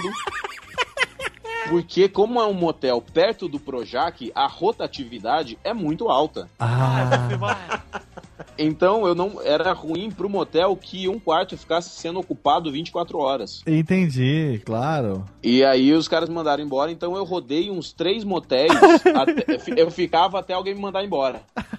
Eu ficava, ficava três, quatro dias, alguém me mandava falava, eu não embora. vou sair pra daqui nem. Não vou sair daqui nem fudendo. Nem fudeu. Não, eu, eu saí, cara. A vizinhança era muito barulhenta. É E- uma merda você, você ir dormir com, com pessoas fudendo ao seu redor. Olha só, agora vamos aqui, só entre nós aqui, que ninguém tá ouvindo o programa. Ninguém tá Hum. ouvindo, só aqui a gente mais os 100 mil ouvintes. É, nesses entre e sai dos motel. Ih, Snowball, hein? Snow bem bonito agora. Nesses entre e sai do motel, você já flagrou alguns globetes entrando e saindo? Fala pra gente aqui. Conta aqui Não, a lente não, da não. verdade aqui. Ana não Maria porque Braga, eu saía. Eu saía Vamos pro cedo esquerdo. pro Projac e É. voltava à noite. E o, tipo, esse motel bombava muito no meio-dia. Ah, é horário que você Como tava trabalhando. motel, né? É, hora de comer, né? Hora, é hora do almoço. É hora do jornal hoje, né? Hora do Exato. almoço. E o estágio, É foi legal lá? O estágio foi bacana? Cara, o estágio foi muito legal. Eu, eu editei vinhetas. Na época tava rolando uma série no, no Fantástico que era sobre a história do Brasil e tinha umas vinhetas animadas é, em todo em todo toda toda abertura era uma abertura animada e uma das aberturas eu animei junto com a equipe Pô, que legal. e foi muito legal e eu editei novela é, eu cara isso foi muito legal eu, eu selecionei vídeos para o espe- DVD especial do Chico Anísio esse DVD que tem especial do Chico Anísio, Aham. sketches e tal, é, passou por mim, porque assim, o Chico Anísio selecionou um milhão delas, aí o diretor selecionou um milhão, aí ele foi, tipo, dando uma peneirada. Sim. Aí chegou uma, chegou uma hora que começou a passar pra equipe, pra equipe falar, porra, essa aqui é mais engraçada, ou essa, ou essa, ou essa. Passou pela equipe de edição. Então, eu era um dos caras que falava, pô, gostei mais dessa, gostei mais daquela, do DVD do Chico Anísio. Isso Cara, que legal, cara. Que e foda. foi. Eu tava. Era a época. A novela que rolava lá era Sete Pecados. E foi. E logo depois começou Paraíso Tropical, que foi a primeira novela em HD da Globo. Era a primeira novela em que ela não era, ela não era mais quadradinha, ela era mais é, esticada a imagem. Era Aham. A primeira novela que estava sendo gravada esticada. Então eu acompanhei essa transição, assim, eu ia na cidade cenográfica ver a gravação, ver as câmeras novas, eu via na edição os caras montando a novela, e os caras, caralho, que qualidade é essa? Sabe, era, era uma puta, era um puta salto de evolução em novelas da Globo naquela época. E quanto tempo você ficou lá nesse programa de estágio? Fiquei três meses, cara, três meses. E aí, quando acabou, É, aí acabou, eu voltei pro Mato Grosso e pra voltar a terminar a faculdade, né? Porque eu ah, tranquei a tá. faculdade. Claro, claro. Era o período, você tinha que fazer. estar estudando pra fazer esse período.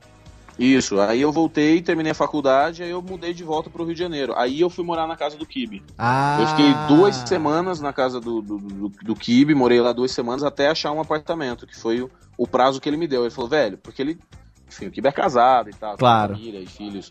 E aí ele falou, cara, duas semanas eu consigo que você fique lá em casa. Mais do que isso vai ser impossível. Vai dar BO. É, aí eu fiquei duas semanas, morei de favor na casa do Kibe, e aí eu consegui achar um apartamento e morei um ano no Rio de Janeiro. Mas quando você eh, voltou de Cuiabá pro Rio, você já tinha alguma coisa já em, em vista pra trabalhar ou você foi na aventura? Não, o blog. Eu achava, eu achava que o Rio de Janeiro seria um lugar onde eu poderia ter mais contatos para conseguir fechar mais posts, ir em mais eventos, ser, ser mais visto, conhecer mais gente. Tanto que foi. Aí, com o tempo, eu descobri, percebi que no Rio de Janeiro não tem tantos blogueiros e nem tantos eventos, nem tanto Sim. evento de tecnologia. Sim. Como Mas São Paulo, foi no uma caso, época- né? É, São Paulo, mas foi uma época que eu conheci muita gente da comédia. Então, Sim. hoje eu sou amigo do Fernando Caruso, do Fábio Porchat, Sim. de todo mundo do Porta dos Fundos, porque eu morei um ano no Rio de Janeiro e conheci esses caras antes deles estourarem. Mas você eh, já tinha uma renda com o blog que te permitia morar tanto no Rio como em Cuiabá, como em qualquer lugar, então, pra você se segurar. Sim, sim, não, e a renda ótima, uma renda que hoje em dia eu não tenho mais com o Jacaré Ah, Banguela. então. Então, se foi no- na época que o Jacaré Banguela tava no seu, no seu auge, vamos dizer assim, e você Exatamente. não foi aventurar de forma alguma, o seu dinheiro tava no bolso ali, garantido. Exato, o blog rendia Ah, muita tá. grana ainda. Então, Hoje, A aventura mais foi cagar na mesma casa que o Kibe, né? Foi olhar de manhã e ver os kibe do kibe ali. É, exatamente, exatamente. Ah, não, Mas- então isso aqui eu queria saber, a questão da segurança, né? Porque se você chega num lugar onde, pô, ainda tem que arrumar trabalho, caralho, a quatro, não, na verdade, com certeza, o blog já tinha a renda suficiente ali pra te segurar em qualquer lugar. Você ficou ali, o que Exato. você falou um ano inteiro? Fiquei um ano inteiro. Eu cheguei. Acabou sendo um ano e alguns meses, assim. Eu, eu cheguei quase no meio do ano aqui em São Paulo quando eu me mudei. Entendi. Mas, assim, se, se fosse hoje em dia, com, com, com o ritmo que o blog tá, com, com a grana que entra, assim, muito de vez em quando e tal, eu tô ousando muito menos.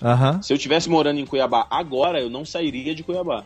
Mas também porque naquela época o Jacaré Banguela, assim como o Kibiloco é, Kibiloco, enfim, continua sendo é, em termos de, de men- dimensão, né? Mas é, não tinha tantos sites assim, né? Que a gente. Que nem hoje. Tem site pra caralho de humor, assim, que engraçaralho que faz as coisas, né, cara? Sim, sim, Eu sim. não me lembro hoje- na é, época de naquela ter época tanta coisa assim. Tenso, você começou quando mesmo o seu Tenso Blogs? Eu comecei um pouco depois, eu comecei em 2009 já, quando... Eu, o Jacaré Banguela era um espelho ah, de copiar post, copiar ideia, copiar layout. Esses caras entraram... Esses caras entraram quando as empresas descobriram a internet. Ali rolou muito dinheiro, né? Eu acho que é- essa época foi a, foi a melhor época para quem tinha blog. Exato, os anos, no começo dos anos 2000, no começo dos anos 2010, assim, no final de, dos anos 2000, começo dos anos 2010, foi onde a grana rolou preta, cara. 2008 e 2009 era muita grana, muita grana, mas como eu sou um merda, eu torrei a grana toda. Ô, vivi Tenso, te- vivi deixa eu intensamente. fa- Tenso, deixa eu te fazer uma pergunta. Você já conseguiu, com seu blog, ter dinheiro suficiente pra morar em Cuiabá? Olha, eu acho que até dá, hein? Ô, ô, ô, Tenso, em que ano que você atingiu o auge Eu do fracasso? eu posso morar dentro do aeroporto de Cuiabá. Ô, ô, Cuidado que lá leva processo também, hein? ô, Tenso, em- Ó, as em piadas que- que você faz aqui lá não pode, hein? Em que ano que você atingiu o ápice do fracasso do teu site, Tenso? Ah, desde que eu, desde que eu criei ele. né? Toda hora que eu clico publicar, eu chego mais próximo, né? Ô, ô, ô, Rodrigão, deixa eu te perguntar um negócio. Jacaré Banguela, aí tá aí até hoje e tal, já não tem mais a mesma, vamos dizer assim, potência, né, paldurecência de outrora, por todas as questões que a gente tá falando aqui, questão de, de competição, mercado, situação e tal. É, mas em compensação, a gente tem a sua presença, Rodrigo Fernandes barra Jacaré Banguela, no YouTube. Sim. E aí, uma coisa que. Eu posso estar falando uma grande merda, mas uma coisa que, que, eu, que, eu, que eu reparo é que é o seguinte: você é um dos caras que mais tem atrações diferentes no mesmo canal. Sim. Você tem, cara, se for. Eu não consegui contar todas aqui. A gente começa, a gente para. Ou não fale com o motorista que continua. Tem o Jacaré Bancuquim, que de vez em quando dá as caras. Ou o Emagrece Gordo, que teve a temporada, mas você continua na dietinha ali. Tem o Sim. Fora do Ar, teve o Opinião, teve o, o, o Mundo é uma caixinha de notícias e mu- muitas outras coisas que você fez desde que o YouTube começou em 2006. Eu lembro Sim. que na época, você, assim como o Rafinha Bastos, que tinha lá o, o- o site do Rafinha, a página do Rafinha, né? Sim. É, começaram nessa época mais ou menos contemporâneos, numa época pré-YouTube, quando a gente ainda não tinha um servidor de vídeo, a gente tinha que hospedar os vídeos, a gente trocava vídeo com os amigos por e-mail, aquela coisa de mandar mensagem, o caralho e tal. Pra você, o YouTube, você começou bem cedo, né? Sim, sim. Eu, eu descobri o YouTube em 2006. Aí ele acho que é de 2004 também, não sei. Então, 2006 o YouTube. É, então eu acabei descobrindo ele no final do ano que ele foi lançado. Começou junto, né? É. E aí você, produção de vídeo sempre foi uma- uma- um laboratório atrás do outro, uma experiência atrás da outra. Exato. É, o, o, o- o lance, assim, eu tava conversando. Cara, eu tava conversando com alguém da internet que produz conteúdo. Eu tava conversando com o Diogo Portugal. É. Que ele tá com uma série agora chamada Stand Up Update. Que é uma série muito boa, assim, de stand-up é, em datas especiais. Vai sair é, um sobre o Dia das Mães. é, enfim, vai sair al- alguns aí. Sempre que tem uma data conhecida, ele faz um stand-up. Aham. E a gente estava conversando sobre uma coisa que é o seguinte: hum, quando o Jacaré Banguela surgiu, quando eu surgi é, fazendo vídeo para a internet, eu fazia vídeos aleatórios sobre coisas que eu achava, coisas que eu pensava. Então, às vezes era um vlog, às vezes era uma sketch, às vezes era uma entrevista, às vezes era uma coisa. E isso era o que acontecia na internet. Isso era o que tinha, sabe? Isso era o que, que as pessoas gostavam. Aí começou a surgir os profissionais do YouTube, onde o cara descobriu que se ele fizer só o vlog dele às quartas-feiras, às duas horas da tarde, Aham. ele vai ter muito mais acesso e visita do que se ele ficar colocando coisas aleatórias. Claro, dispersando, né? E aí todo mundo começou a fazer isso e virou uma obrigação youtubística você ter um canal em que você só faça uma coisa por vez na vida. Você Aham. só vai fazer outra, outro segmento se você morrer e nascer de novo. E aí eu me fudi muito nessa, porque minha cabeça não funciona dessa maneira. Sim. Então eu vejo é, canais que bombam no YouTube são canais que repetem a mesma coisa, é, o mesmo formato, todos as, todas as semanas, é, no- naquele mesmo horário, naquele mesmo dia. E aí eu me fudi e eu, eu nunca quis fazer isso, nunca quis entrar nesse sistema, porque isso mata, de certa forma, a minha criatividade. É, afinal de contas, eu só tenho que pensar uma coisa ao invés de ficar exercitando pensar um milhão de coisas. Claro. É, mas aí eu, eu percebo que eu não sou tão acessado por conta disso também. Eu percebo que eu não quero falar para um público tão mais novo na internet, que é o maior público da internet, que é um público mais adolescente. E então meu público acaba sendo um público mais velho. Então eu sou um, um pouco velho ranzinza, assim, que não quer seguir a moda, quer ditar a moda, sabe? Aham. Eu sou muito, eu sou muito mais dessa teoria, assim. Eu não quero seguir a tendência, eu quero ser a tendência. Olha que frase, hein? Nossa, ai. Olha aí, Vi- Vitinho, Vitinho Tendência gozou nesse momento. Ai, nossa, por todos os poros. Eu não quero seguir a tendência. Cadê? Técnica reverb, por favor. Rodrigo, repita. Técnica reverb, joga. Repita, por gentileza. Eu não quero seguir a tendência, eu quero ser a tendência. Nossa senhora, uma pausa de salvas agora. Cadê, Técnica? A salva de palmas do, do Jacaré Banguela. Que- Tira, tira a reverb, Técnica, caralho. Não, não tô falando. Isso. É, muito não, mas bem. é- isso, isso soa muito pedante, né? Mas, é, mas Soa aí, babaca. É. Sou babaca, mas a ideia é, é, assim, a moda muda quatro vezes por ano. Mudou, parou de, de nevar, começou a ventar, mudou a moda. É isso aí. Então, assim, se, se alguém cria. Se o Porta dos Fundos criou a moda de fazer sketch numa qualidade muito alta. Na verdade De é o contrário, né? Porque no inverno eles lançam a coleção verão, né? É um- exatamente. uma coisa louca. Mas assim, quando. É porque a- quem dita a moda é Paris, na verdade, né? A gente. a- A moda aqui chega atrasada. Ah, Paris. É, Mas- mas... é uma cidade engraçada, né? Paris. Ah.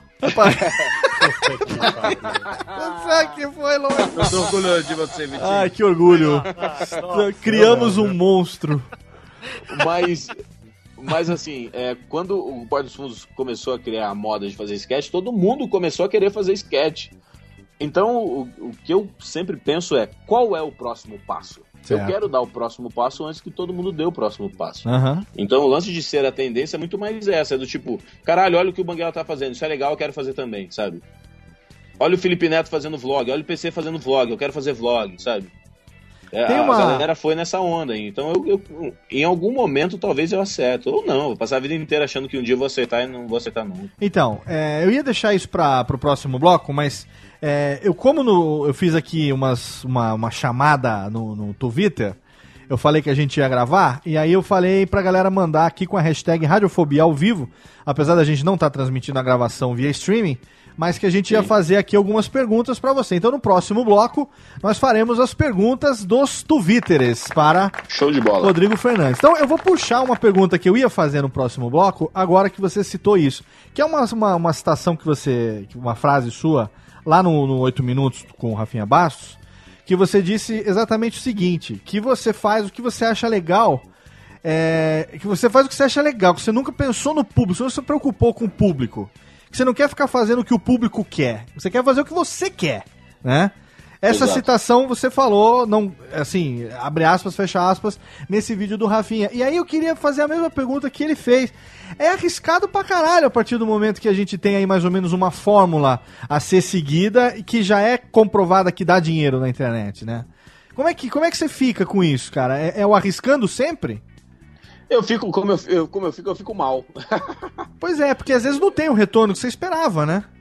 É, não- é, na, maioria das vezes não tem, mas, cara, assim, não tem. é, não tem o retorno que eu espero, mas eu não sei, cara. Eu sou, eu sou um. Eu sou um eterno sonhador, assim. Eu tento sempre ter o pé no chão, mas na maioria do tempo é muito difícil. Eu fico. É, eu já neguei muita coisa, cara. Eu já neguei muita proposta de, de trabalho. Eu neguei proposta. Eu neguei proposta de ser editor do Caldeirão do Hulk, cara. Que Caraca. seria algo que me daria uma estabilidade, um contrato, é, um trabalho fixo, Sim. um dinheiro fixo. Seria ótimo. Eu neguei. É porque eu falei assim, puta, não. Eu acho que não é esse lado que eu quero levar minha carreira, sabe? Entendi. É, É, então, eu tenho uma coisa assim, eu, eu, não, sei, eu não sei exatamente. é, eu não sei exatamente onde eu vou chegar. Mas o que eu não quero, eu sei. Eu Olha sei aí. o que eu não quero. Então, quando al- alguém me faz uma proposta de, de emprego ou de trabalhar em alguma coisa. Essa semana passada me ofereceram para ser gerente de uma nova network que vão abrir de canais do YouTube. Ah, E eu falei, puta, velho, muito obrigado, mas é, não é a minha. E, e é acho que você de bons canais, é, canais grandes e tal. Eu falei, porra, não é a minha, cara. Minha carreira tá me levando para outro lado. Então, é, é muito difícil, cara, seguir.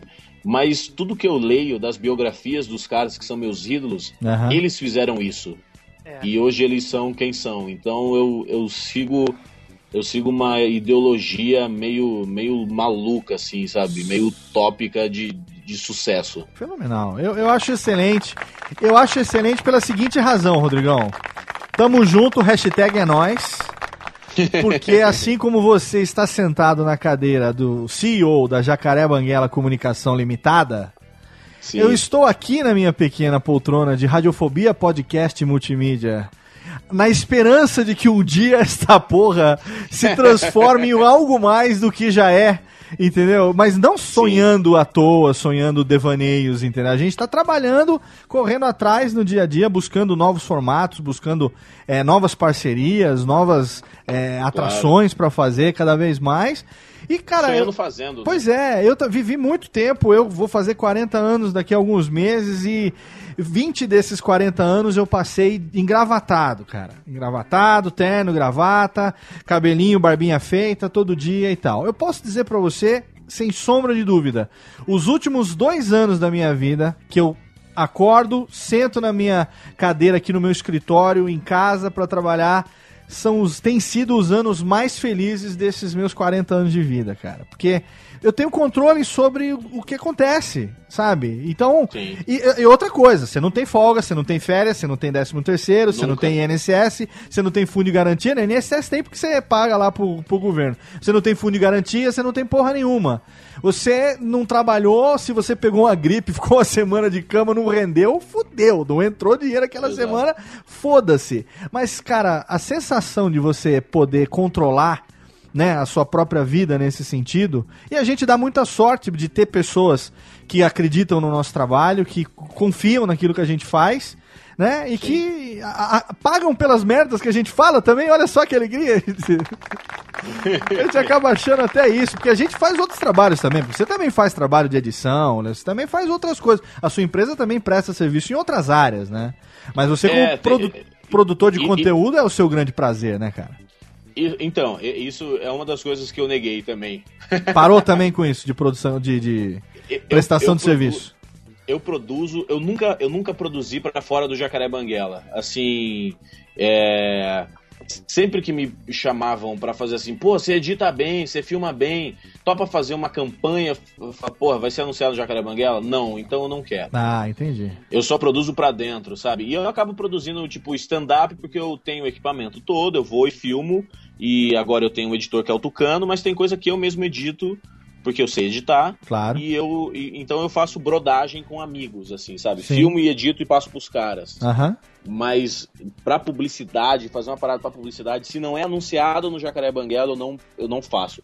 Porque senão eu vou virar uma produtora e Claro. eu vou ter que virar noites pra editar material dos outros. Exato, exato. E aí eu vou mandar e o cara vai pedir pra refazer e eu vou ter que refazer e aí vai ser uma merda e eu vou trabalhar no que eu não gosto e eu não quero, eu quero trabalhar pra mim, enfim, pro que eu gosto, pro que eu quero, sabe? Excelente. Rodrigo Fernandes é o Jacaré Banguela e ele é muito mais do que um réptil que não tem dentes. Ele tá se mostrando aqui uma pessoa mil, mil, multifacetada, uma pessoa que atua na tendência, Vitinho. Ai, nossa, é, eu tenho que levar a vida como o Rubens Barrichello. Não, não. Como é? Só correndo atrás. Vamos fazer o seguinte, essa foi boa, gostei realmente. Anotei Gostei. aqui pro stand-up. Anota pro stand-up aí, em breve, stand-up de Vitinho Tendência. Vamos pro segundo bloco de melódias. Nosso querido Jacaré Banguela pediu mais duas músicas. Cadê, Técnica, aqui as musiquinhas pra eu saber? A gente vai tocar agora na sequência, começando, cara, essa aqui, versão ao vivo, totalmente fenomenal. Vale a pena, aumenta o som, é Lenine, todas elas num só cera. Já já tem mais.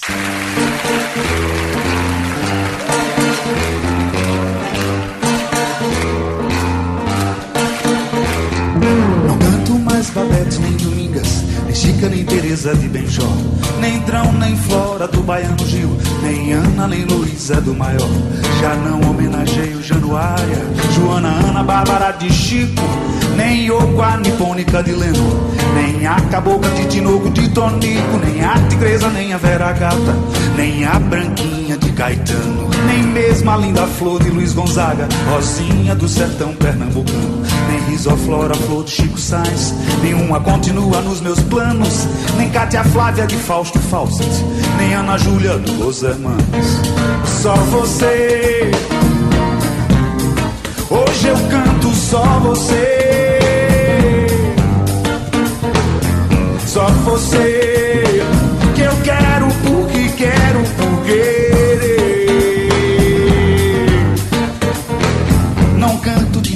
pérola negra, de Brown e Herbert, nem uma brasileira. De Ari, nem a baiana, nem Maria. Nem a Yaya, também nem a faceira. Nem Dorival, nem Dora, nem Marina. Nem a Morina de Itapuã. Divina garota de Ipanema. Nem Iracema de Adoniran. De Jackson do Bandeiro, nem Cremilda. De Michael Jackson, nem a Billie Jean. De Jimi Hendrix, nem a Doce Angel. Nem Angela, nem Lígia de Jobim. Nem Lia, Lili Brown, nem Beatriz. Das doze deusas de E Chico. Até das trintas Leilas de Donato. E da Leila de Clepto eu abdico. Só você. Canto e toco só você. Só você. Que nem você ninguém mais pode haver. A namoradinha de um amigo E nem amada amante de Roberto E nem Michel Mabel do Bitopou Nem Isabel Bebel de João Gilberto E nem Bebê La Femme de Sergansburg Nem de Totó na mala femená Nem a Yaya de Zeca Pagodinho Nem a mulata mulatinha de Lala E nem a carioca de Vinícius E nem a tropicana de Alceu E nem a escurinha de Geraldo E nem a pastorinha de Noel a namorada de Carlinhos E nem a superstar do Tremendão E nem a malaguenha de Lepona E nem a popozuda do Tigrão. Só você Hoje elejo e elogio Só você. Só você Que nem você não há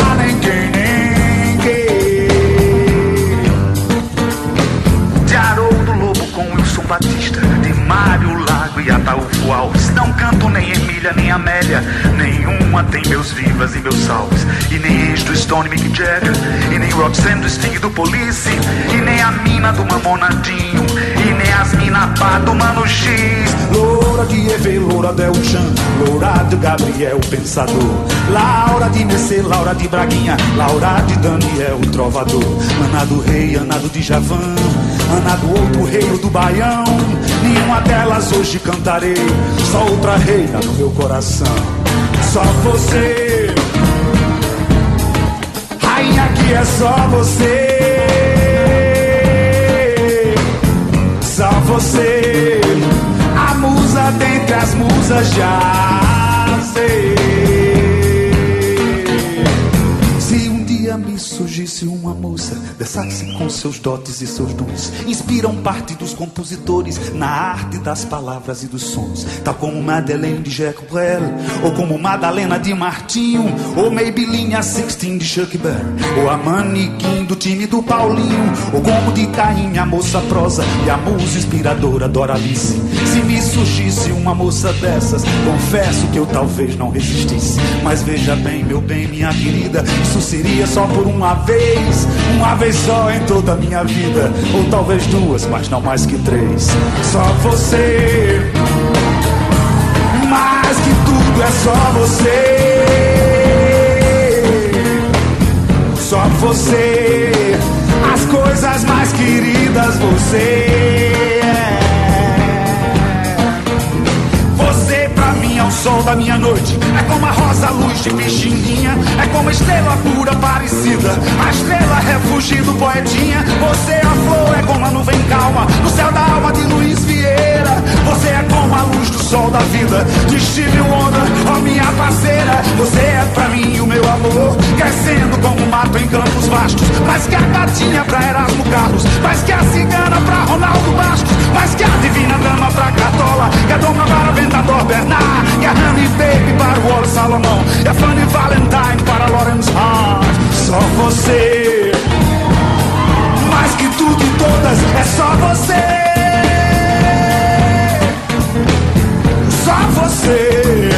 Que é todas elas juntas num só ser. Só você. Mais que tudo e todas é só você. Só você. Que é todas elas juntas num só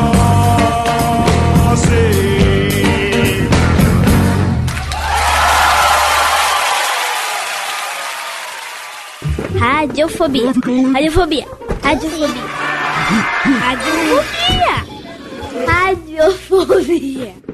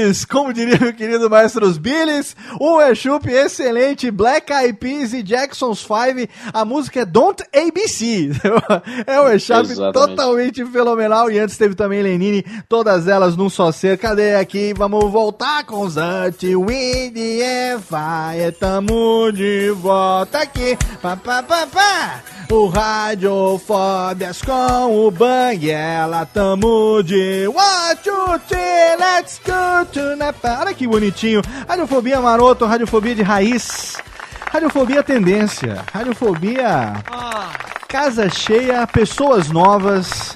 Aqui, Ira Croft trazendo seu perfume floral.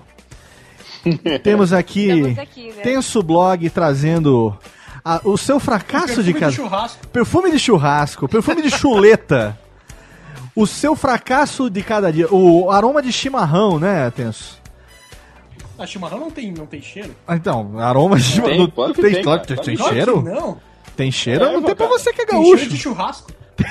tem cheiro de churrasco, é o que acompanha, né?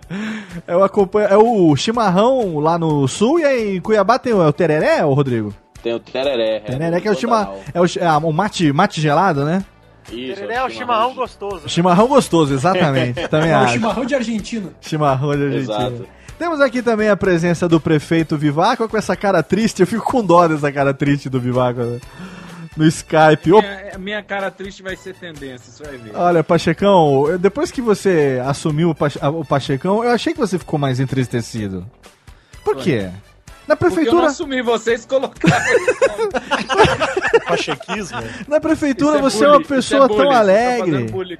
Você vai no pauta livre, você se solta, você quer dar pra todo mundo. Aqui você se prende, parece um. É porque eu já tenho sete anos de radiofobia agora, eu quero comer. Ah, entendi. Tá se prepare, que vai ser E temos a presença do sempre radiofobético Malfatti, o meu querido amigo pixelado também.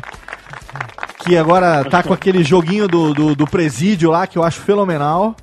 Ah, você tá acompanhando? Eu tô acompanhando. Você só não lê os recados que eu deixo lá no, no, no chat do YouTube, mas eu acompanho. Olha, os meus ele lê e até muda o nome do título. É, eu o jo- faço, eu faço uh, transmissão especial só para o príncipe. Eu vejo o, o joguinho do presídio, que eu acho fenomenal. Eu lembro os carinhas chegando com madeira, descarregando cimento. Eu acho uma barato. E temos também a presença de ninguém menos do que o menino do saquinho de Andiroba, Vitinho Tendência. Que bela fama, hein? Que bela Quem fama. Quem tem? Que hein? bela Só fama. eu. Só você, saquinho de, de cupuaçu, taperebá. Saquinho de açaí com granola. Açaí com granola, frutas da Amazônia, né?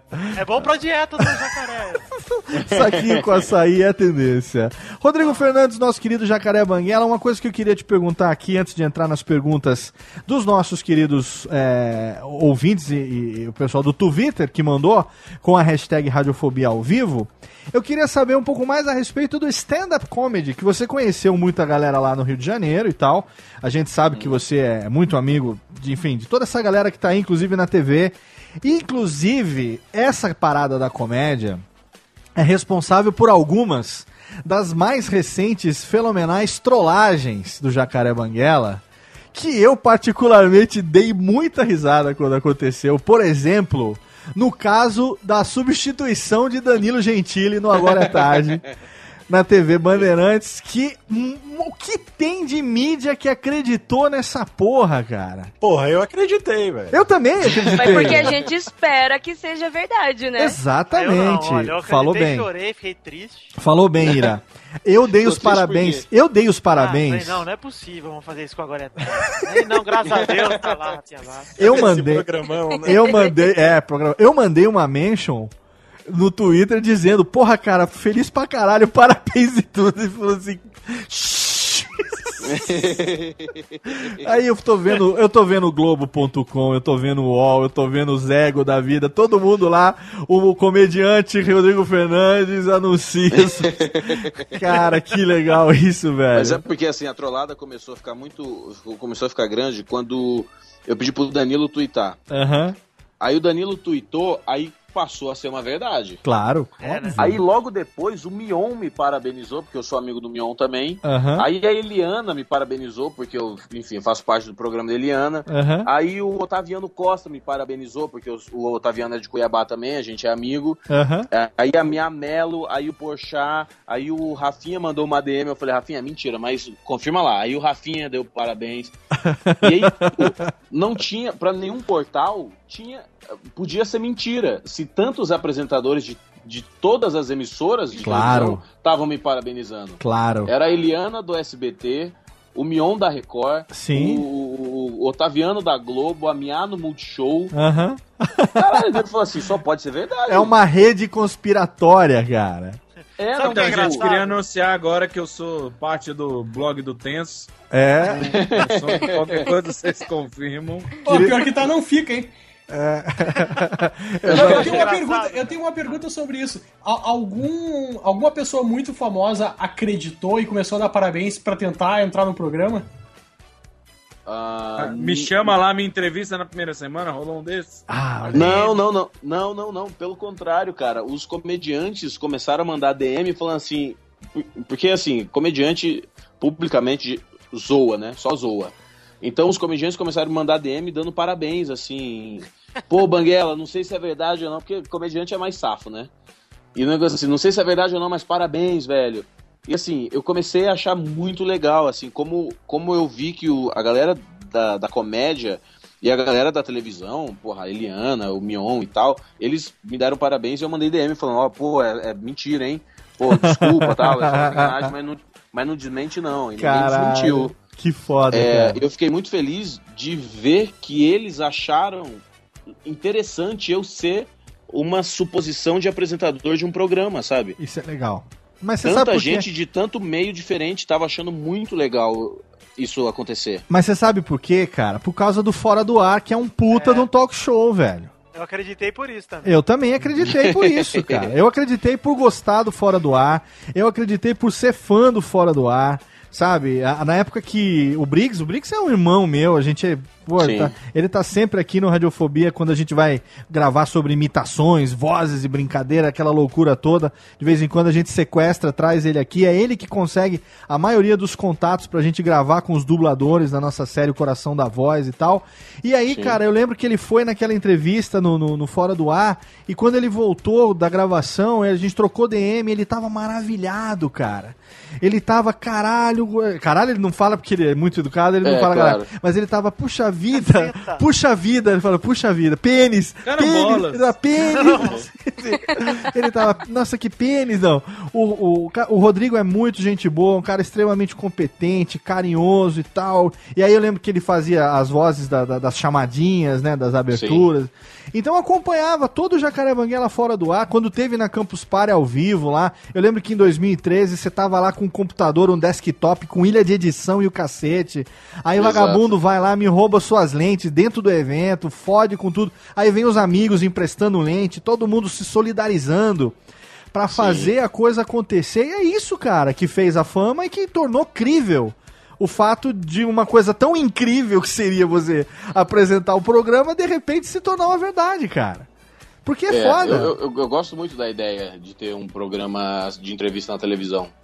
Você acha que o Fora do Ar não, não, enca- não encaixaria, por exemplo, na, na, na- TV a cabo? Mesmo na TV aberta? Porque vem cá, eu não sei se eu tô errado ou não, se eu tiver, você me desmente agora. Eu, eu quando o Danilo estreou o, o, o De Noite, eu falei, caralho, é o cenário do Fora do Ar, caralho. É o cenário do Fora do Ar aqui, é o mesmo tom de, de, de madeira, o mesmo fundo. Eu falei, pera um pouco. Aí esses dias, eu não sei se eu tava sonado demais ou se foi uma vontade de querer ler o que eu não li. Eu não sei se eu vi ou não o seu nome nos créditos em alguma coisa do The Noite ali. Não, não, meu nome não, não tá Eu, nada até lá, procurei no YouTube pra ver se tinha só os créditos, pra ver se eu achava. Porque eu lembro que a gente já tinha marcado a entrevista, eu tava vendo o programa essa semana. Eu falei, peraí, será que tem alguma coisa? Será que o Rodrigo tá fazendo alguma coisa ali no SBT? Agora, por tudo que você tá dizendo, fica claro que não, né? Mas eu achei não, não. claro que eu, teria, que eu tinha visto o seu nome ali nos créditos em alguma coisa, que você tava dando uma espécie de consultoria, porque a abertura também é a abertura do, do Fora do Ar, cara. É, mas na verdade esse é o padrão americano, né? O, tudo que eu fiz no Fora do Ar é baseado em um milhão de late shows, não só americanos, cara. Eu li, eu assisti é, os late shows americanos mais conhecidos, tem late shows ingleses muito bons, tem um late show é, holandês, que é do, daqueles caras do What Does the Fox Say? Aham.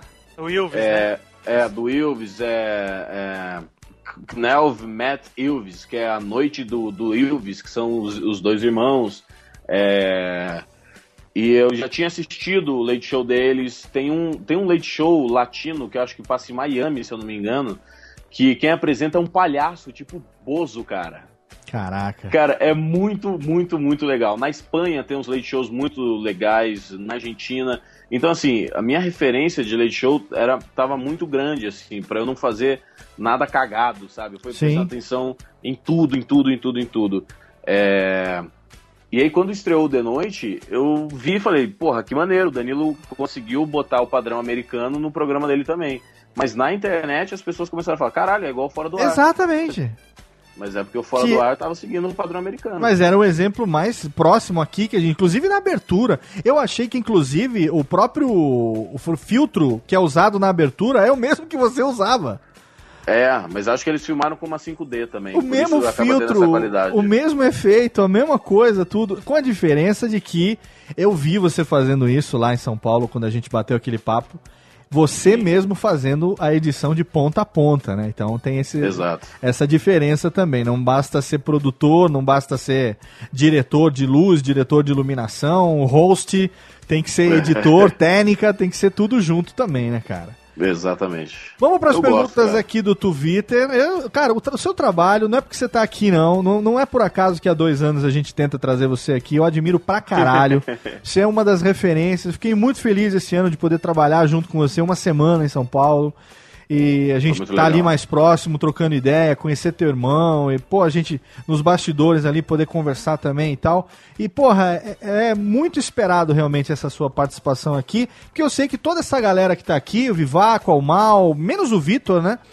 É, o Tenso, a Ira, todos admiram muito você, cara. Todo mundo. Menos o Vitor, porque o Vitor ele é tendência.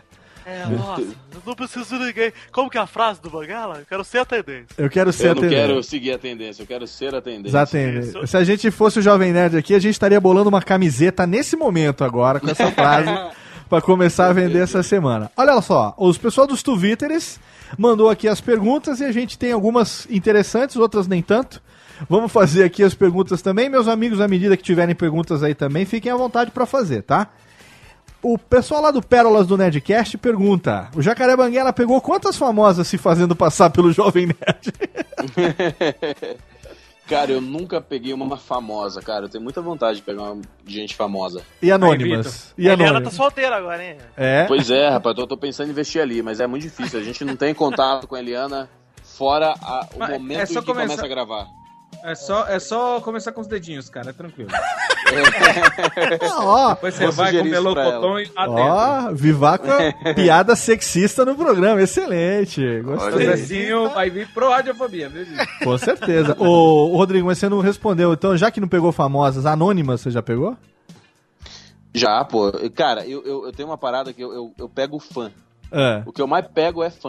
Eu vou na, eu vou, eu vou na balada não é pra tentar pegar Ó, uma eu, garota, vou na balada pra pegar o, fã. o Léo, retira aquele negócio que você falou da gente. Retiro, totalmente. A gente é fã dele, por favor. Não, a gente não é mais fã, a gente odeia. Não, fã mulher, e- fã mulher e maneira. Você Tem- conhece, você conhece Roberta Gobo? Não. Pois ela te Chegou já. conhece, porque ela mandou aqui no Twitter. Rodrigo, cadê a técnica reverb agora nesse momento? Rodrigo, o que uma garota precisa ter ou fazer para te deixar interessado nela? Não vejo a hora. Não vejo. Deixa eu completar, completar a pergunta, por favor. Não vejo a hora de te ver novamente. Roberta Gobo e faz um coraçãozinho, aquele sorvetinho no Twitter. Olha aí. Cara, Rob- arroba Roberta Gobo, porque eu tô caçando Não, aqui já a- não. é, arroba Roberta Gobo. Roberta G-O-B-B-O. Ah, e então quando esquece.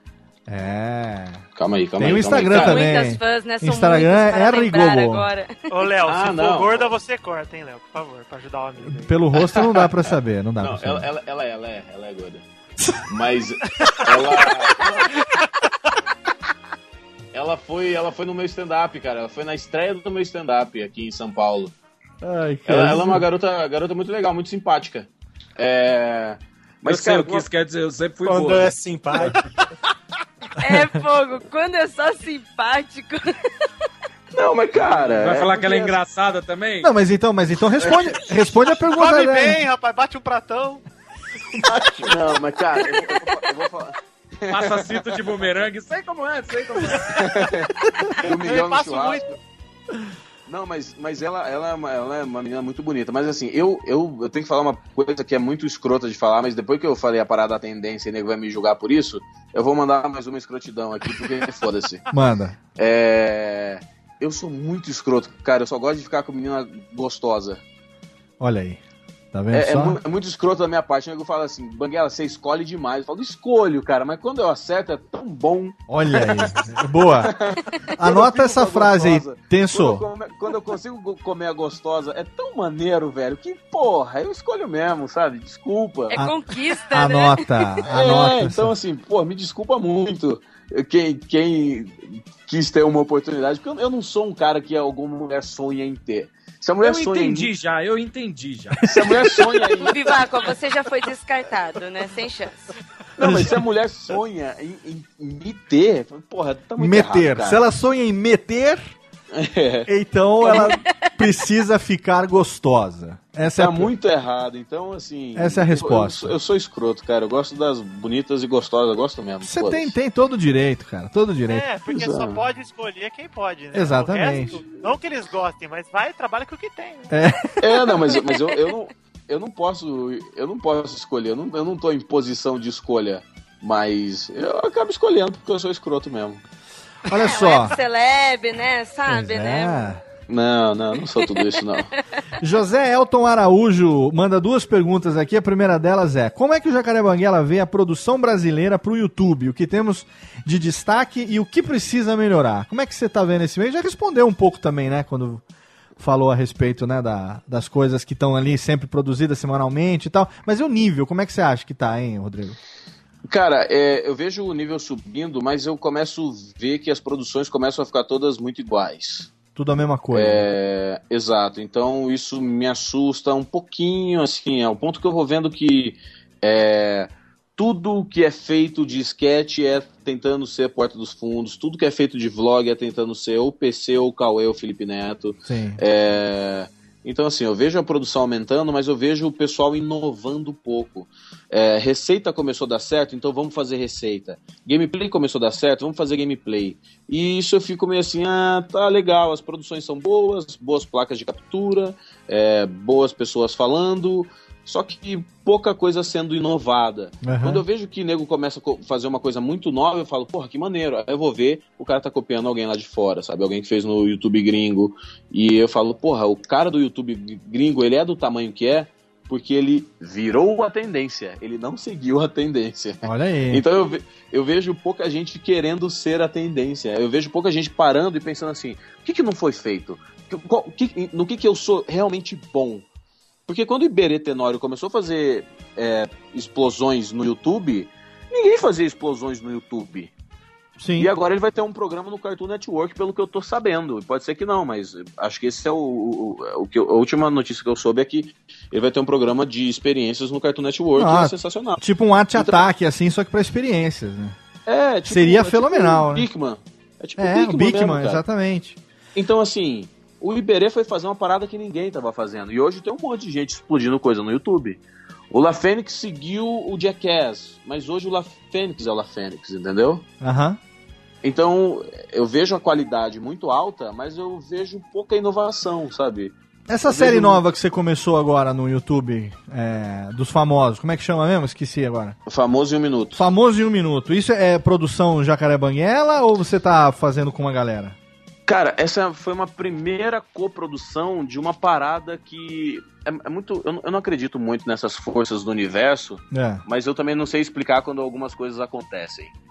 É, no final do ano passado, eu cheguei até a fazer um vídeo pro YouTube reclamando de que eu não queria mais fazer as minhas coisas. Certo. Eu não queria fazer mais os meus programas e tal, que eu tava cansado e tudo mais. Foi um desabafo meio merda que eu não devia ter feito.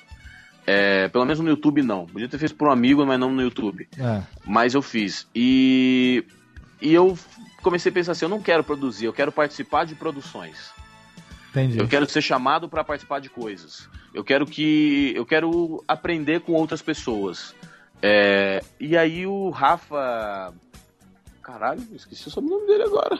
É o Rafa, O Rafa, Rafa do- Dias. O Rafa, Rafa Dias, do canal o, o programa de um cara só. Aham.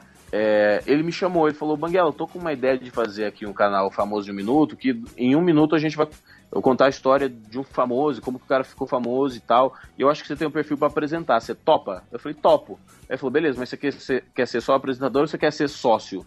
Eu falei, tá, eu quero ser sócio do projeto. Então a minha parte Ah, na sociedade legal. foi é, ir até é, Florianópolis, passei quatro dias lá Aham. e eu gravei 30 vídeos, é, 31 vídeos em três dias. E peguei um dia livre. Ah, foi E- aquele dia que você tava postando no YouTube, da- no, no- Instagram das produções lá, que você tava lá na. Exato. Então foi uma coprodução Entendi. é, Dia Produções e Jacaré Banguela.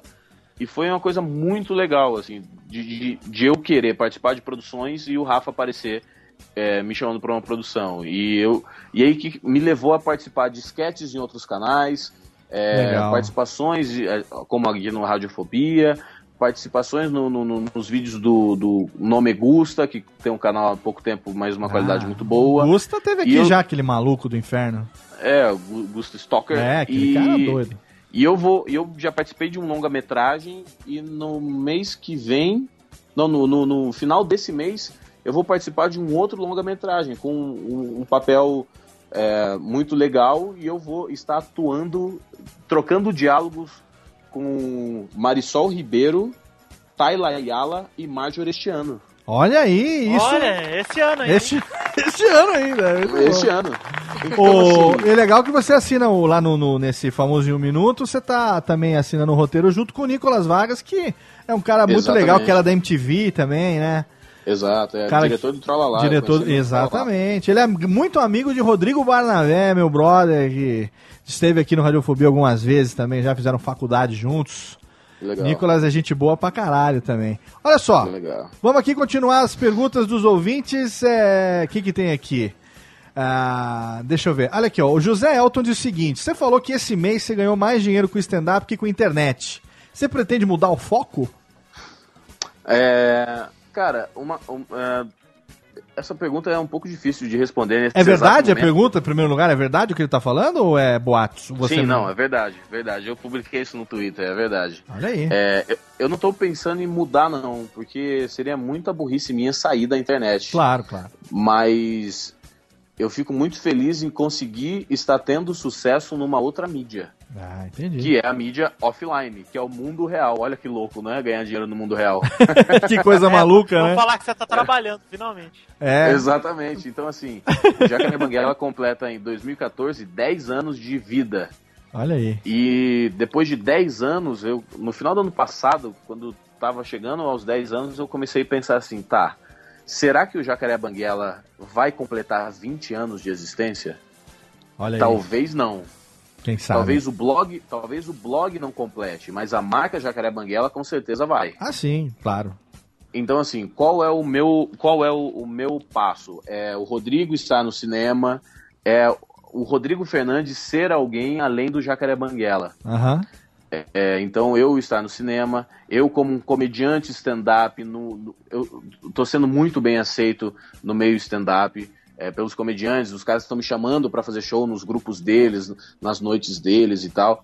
É, então, uma, uma outra carreira está seguindo paralela à minha carreira é, de, de, de blogueiro. Então, assim, eu não penso em sair da internet, mas a- uma carreira offline me deixa muito feliz Que em legal. relação à vida, ao, em relação a eu consigo fazer mais do que atualizar um blog. A sustentabilidade do, do, do seu do seu business, do seu negócio, né, cara? É. É, eu consegui. É, é eu de fato virar artista, sacou? É, É eu de fato. se eu, ah, mais, por mais que eu seja o cara que escreve no blog há muito tempo e as pessoas gostam do que eu escrevo, Aham. ou pelo menos da maioria das coisas que eu escrevo, mas não de tudo, é eu conseguir fazer isso no mundo real também. As pessoas gostarem de mim no mundo real, no show, indo ver meu show, dando risada com as coisas que eu escrevi, que eu, que eu tenho feito. Isso me deixa muito feliz em saber que eu, eu consigo ter uma outra carreira, sabe? O, Cleiton Nunes diz o seguinte: Ô Rodrigão, qual é a sensação de não ser mais um indigente, já que você faz quatro apresentações em um dia? É, foi esse final de semana, cara. Esse final de semana eu fiz quatro apresentações de stand-up. Eu queria saber Hum, como é que foi isso com o intervalo de meia hora entre uma e outra em locais diferentes, cara.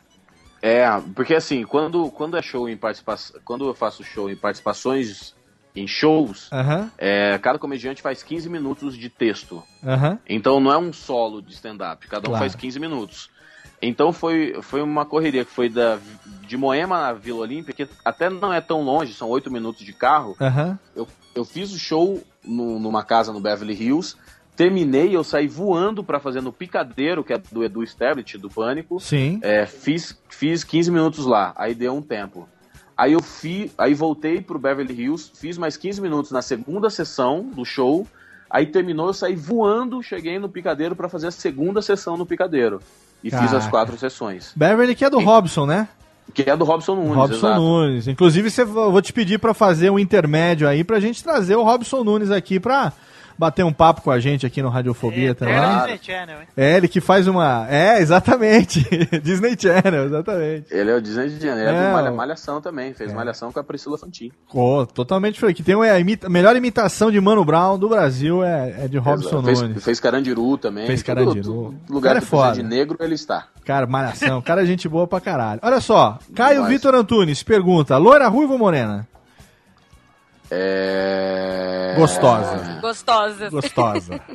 É, não, é, cara, eu, eu, eu sei que eu tenho uma queda muito forte por morena. É, mas loira, loira eu não, não- nem gosto tanto, não. Assim, claro que, enfim, gosto se é gostosa.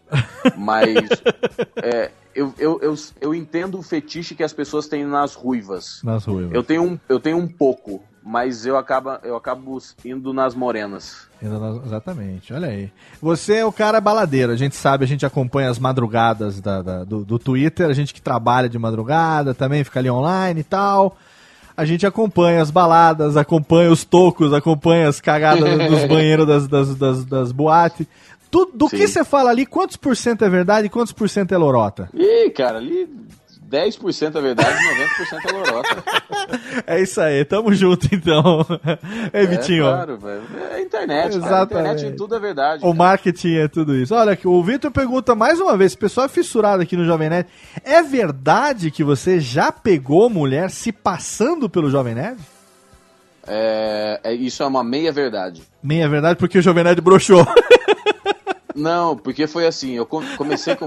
Assim, é, para vocês entenderem o que exatamente aconteceu. Eu tava É. conversando com a garota, a menina veio, nossa, eu sou muito sua fã, adoro o que você faz, ah, leio muito o seu blog, adoro teus vídeos no YouTube, acho muito engraçado. Então, esse era o papo. E eu fui nesse papo. Ah, entendi. Fui assim, porra, ok, tudo, tudo que ela falou faz sentido. Porque tem E a ver com você, você faz isso tudo, né? Exato, e a gente foi batendo um puta papo e tal, falando, nossa, teus vídeos, dou muito risada com teus vídeos, eu gosto, porque tem um pouco de informação, mas também é engraçado. e aí eu fui. Pô, se vê os porra, vídeos, cara, sabe que Cara, é. eu, eu, aposto que chegou o momento que ela falou assim: manda um abraço pro Azagal. Foi exatamente isso. Só que quando ela mandou essa de manda um abraço pro Azagal, a gente já tava muito lá na frente no papo, sabe? A gente já tinha conversado muita coisa, já tava dando em cima dela pra caralho. Aí ela falou assim: ah, pô, manda um abraço pro Azagal. Aí me deu um. Apareceu uma interrogação na minha cabeça. assim, What? Manda um abraço pro Azagal? O quê? Aí eu falei assim: tá, mando. É do tipo assim, ok, é fã do Azagal também. Ela falou, não, adoro, ah, o Azagal acho muito engraçado, cara. Vocês dois formam uma dupla incrível. e aí que eu saquei, eu falei, caralho. O Jovem Nerd Ela tá- tá achando que eu sou o Jovem Nerd. Mas aí já era tarde demais, entendeu? Ai, caceta. Aí ele ligou pro Jovem Nerd no dia seguinte e falou assim: Alexandre, tem uma boa e uma má notícia. Qual que você quer? Falei assim, eu quero uma boa notícia. A boa notícia é que você pegou uma mulher na balada ontem. E qual é a má notícia? Você broxou. Não, não, na mesma noite, cara, na mesma madrugada eu mandei uma, mandei uma mensagem pro, pro Alexandre e falei assim: Você acabou de pegar uma garota na balada, parabéns. Olha aí. Aí ele, man- ele mandou assim, hahaha, que que é isso? Como assim? Me conta. aí." Aí eu falei, caralho, eu conversando com a menina, ela achou que eu fosse você, e eu acabei pegando, ela acha que pegou o Jovem Nerd. Ai, aí ele, cara. cara, você é maluco, você é maluco. Aí ele falou que depois a Agatha, a esposa dele, ficou puta com ele. Falou, é, você fica combinando essas coisas aí com, com o Jacaré Banguela só pra você pegar as meninas e depois falar que era o Jacaré Banguela se passando por você. Que a Agatha foda. ficou putaça com ele. Caralho. É porque o Jovem Nerd realmente tem tempo de ir pra balada, né? Não, e o Jovem Nerd como se ele é pegador, fosse, né? né? É, pegador pra caralho. Você pensa em pegação, pensou em Jovem Nerd. Jovem Nerd, a marca. A marca fala por si. Exala a pepeca. né? Pergunta derradeira aqui do Lucas Bastos. E os 15 pau do Rafinha Bastos, hein, Rodrigo? Ah, eu perdi, não emagreci, né? Eu tinha que chegar em 105 quilos. Eu tô com Porra. 123 agora. Sacanagem. Agora, aquela, aquele lance da, da, da, da semana do riso lá do YouTube, eu achei a sacanagem, cara. Que eu, subi na balança. Ah, não, a da, da sauna, da corrida, no- na última hora, os 49 do segundo tempo, depois de tanto sacrifício, depois do emagrece gordo e tudo, velho. Ih, aquilo era tudo mentira, cara. Eu nunca tive com aquele peso. Eu nunca cheguei naquele peso. Era tudo mentira. Tudo mentira. Eu acreditei. Olha eu Então. Léo, eu vou te explicar como é que funciona Ah, as coisas boba. na internet. Léo, isso aqui não é um programa de rádio ao vivo. As músicas A técnica é você. Léo, a técnica é. vo- Opa! O quê? Eu, eu- olha, o meu psicólogo insiste em dizer que sou eu, mas eu, eu não me nego. Exato. É isso, cara. Mas tudo ali Excelente, foi mentira. Aquelas gravações eu tinha feito tudo duas semanas antes. Ai, que joia, cara. Meus amigos, alguém tem aí uma pergunta derradeira pro Rodrigão? Queira fazer agora, nesse momento, Elias? Eu tenho. Eu, eu gostaria de saber se a Eliana faz cocô. E se Melhor você poderia que dizer eu a, já quanti- ouvi, cara. a quantidade por vasilhame. Uma pet de um litro e meio, uma garrafa de Tupperware. H2 só. Por Tupperware. Ai, cara, fenomenal. Cara, s- s- é, o camarim da Eliana é do lado do nosso, né? Os jurados ficam no camarim do lado do camarim da Eliana. Agora, se Então a você Eliana sente faz. o cheiro. Então, se a Eliana faz cocô, ela faz um cocô muito cheiroso, porque sempre é muito cheiroso o aroma que sai do, do, do, do camarim dela. Não sei Tá, se mas e nenhuma capricha no descarga? Não dá pra ouvir uma descarga assim, alguma coisa? Não, pô, as paredes não são tão finas assim, vai. Olha só, o mais foda num programa como esse não é o novo integrante fazer essa pergunta, é o convidado responder a pergunta, cara. Isso eu acho. Não, mas isso, isso é uma pergunta de conhecimento geral. Acho que não só eu tenho essa dúvida. Não, acho gente que tem. é de Eu acho interesse. que essa Claro. pergunta tinha que aparecer no programa científico do Cartoon Network. Tanto é que ela estará Será no. que a Eliana faz cocô? Ela estará na descrição do post e até agora, cinco anos, estamos na sexta temporada do Radiofobia. Acabou de ser eleita por Vitinho Tendência a melhor pergunta que já foi feita nesse programa. Ah, ah, então Olha aí. vi todas as perguntas nenhuma será perto dela. Nenhuma chegará perto Isso- dessa. Isso Esse- que é ser tendência. A próxima né, é perguntar se alguém tem hemorroida. Muito bem, meus amigos. O programa tá muito delícia, mas chega uma hora que não termina, acaba. A gente tem que ir embora pra casa. Convidado precisa descansar, ele precisa. É, mas se foi foda pra caralho, ninguém fica triste, não, Cacilda. Exatamente,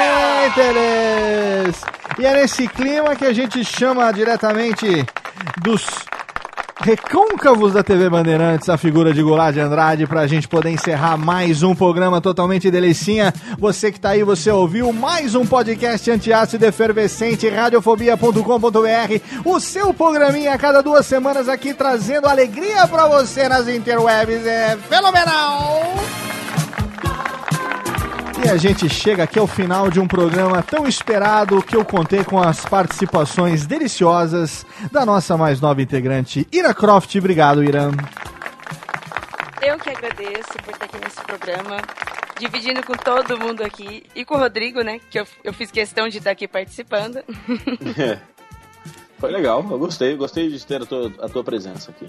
Muito obrigado. Muito obrigada. Obrigado eu tenho até que mesmo. confessar pra você, no dia que eu te conheci na Campus Party, quando eu cheguei em casa, eu virei pro meu namorado eu falei, hum, tua sorte que você também é gordinho, viu? Olha só, Olha aí, muito bem, o padrão, padrão. Obrigado também pela presença dele, nosso mais novo Integrations, ele que está fracassando diariamente no YouTube, no YouTube, nos, no- nas redes sociais e de vez em quando no YouTube dirigindo o seu caminhão. Agora eu gostei do mais novo joguinho lá dos, dos Brucutus, que é foda pra caralho também. A presença do homem que só digita em caixa alta porque a tecla caps dele quebrou faz uns três anos. Ele não tem letra minúscula no teclado, ninguém menos do que Maurício Adams, o Tenso, o blog. Valeu, Tenso. Muito obrigado, eu gostei muito. Eu, eu sou um grande fã do Jacaré Banguela, acompanho há muito tempo. Então, muito obrigado por, pelo convite. Estamos juntos. Agora já não é mais convite, Tenso. A partir de agora, intimações. É, exato, exatamente. Agora, agora estarei sempre aqui, gostando ou não do convidado, eu estarei aqui. Exatamente. É, Se eu fiz com você, tem. Que nem fiz com você no primeiro programa que você participou, né, ô É, Vitinho? foi difícil, mas aí agora sou obrigado. Pois É, é. essa é a minha vida. Essa é a minha vida, esse é o meu mundo. Fracassando, fracassaremos juntos amanhã cedo mais uma vez. E a presença dele aqui, diretamente da terceira estação depois do paraíso, ninguém menos do que Vitor Faglione Rossi, o John. Jones. Valeu, Vitinho. É, o príncipe gostou, aprovou o Jacaré Banguela, mudou os meus conceitos, tá? Tá vendo só? Você achava que eu era legal, aí eu- agora você descobriu eu sou escroto. É, mais ou menos isso. Mas gostei da sua, porque eu gosto de gente babaca, então aprovei sua frase. Porra, cara. Eu, eu- eu gosto de, de quem consegue ver o meu verdadeiro eu. A hashtag, a hashtag Somos Todos Babacas está bombando ainda essa semana. É, porque um programa que tem mal ostentação e príncipe tem que ter o mais babaca, tem que ser um mundo cheio de pessoas que Não, o programa se tem- acham o centro do universo. O programa tem um prefeito tem um mal ostentação, tem um príncipe e tem outro que é tenso. Você imagina como é que não tá essa. é, essa o E nível. ainda juntaram duas tendências. A né? Ira, a Ira Croft, que, que, que a- pensa que é Lara Croft. Tá todo mundo no mais alto nível, né? Eu, eu penso que sou radialista. Como assim? Vocês não acreditam que eu sou a Lara Croft? Pois é, então. achava que era Ira Craft. Ira Croft. Ela é de montar. Ela joga aquele jogo Minecraft, né? Ira Craft dos papéis craft.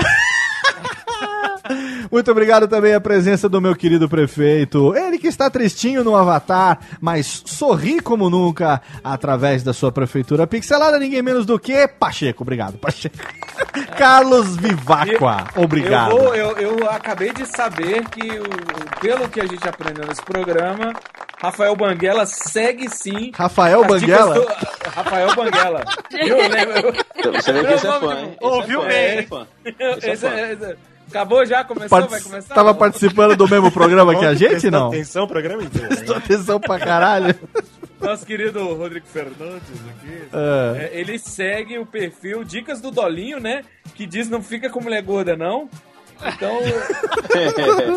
é impressionante a prova de que é uma honra ceder a honra dele estar comigo. Muito bem. Em ano de eleição. é, a gente quer lavar muito voto e é isso aí. Vota nele. Jacaré Banguela. Ô, ô, Léo, desculpa aí, Vaca, te interromper. Ô, Jacaré, queria te fazer uma última pergunta. Faça. Quem você acha que vai ser a primeira web celebridade a se candidatar de político, hein? Rodolfo Castrezana. Olha aí. Ah lá, cravou.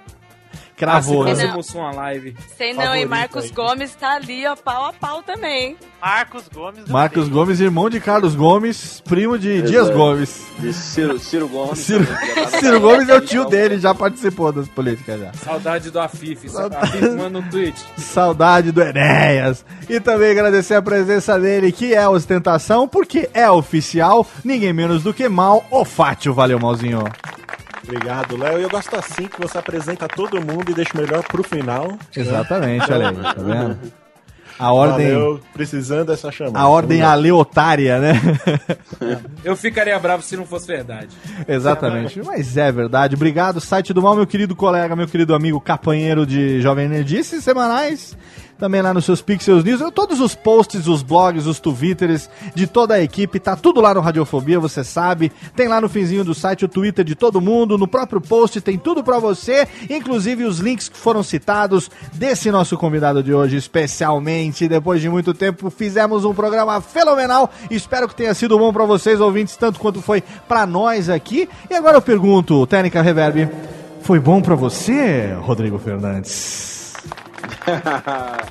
Cara, foi sensacional. Gostei pra caramba de, de participar. Demorou, mas foi muito legal é, vir aqui, ouvir as tuas perguntas e a dos internautas. E foi um. Foi muito legal porque eu respondi perguntas novas e falei ou- outras coisas que eu não tinha dito ainda em outras perguntas. Então, porra, gostei muito. Muito obrigado. Eu que agradeço. A gente que agradece a sua participação. Tem alguma coisa que você queira dizer nesse momento? Algum jabá, algum projeto novo aí que pra galera seguir, além dos links convencionais? É, eu, eu, eu tô terminando um piloto de série que é para pro canal pro canal fechado e espero que dê certo. Se der certo, terá Jacaré, a marca Jacaré Banguela em outra mídia e se tudo der certo, alguns daqui a alguns meses, alguns poucos meses, o Jacaré Banguela estará direto em algumas TVs conectadas. Olha aí. Olha E, Fenomenal. E, é, dessas Smart TVs. E sem contar no cinema também, né? Daqui até o fim do ano, acredito que farei mais filmes. Excelente, muito bom. As portas estarão sempre abertas para você aqui, meu querido Rodrigo Fernandes. A gente se encontra por aí nos eventos das interwebs e diariamente nas social media, belezas? Show de bola. Muito bem, obrigado a você, querido ouvinte, que fez o download mais uma vez em radiofobia.com.br. Toda semana tem um podcast delicinha pra você. Não deixe de acompanhar também a nossa série especial, o nosso Alotênica sobre produção de podcasts, as nossas entrevistas com dubladores e todos os outros programas. E você já sabe, plante um filho, escreva uma árvore, grave um livro e até logo. Vai, maestro, tchau!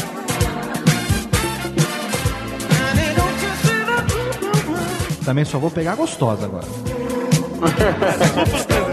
Ah, em breve vocês vão.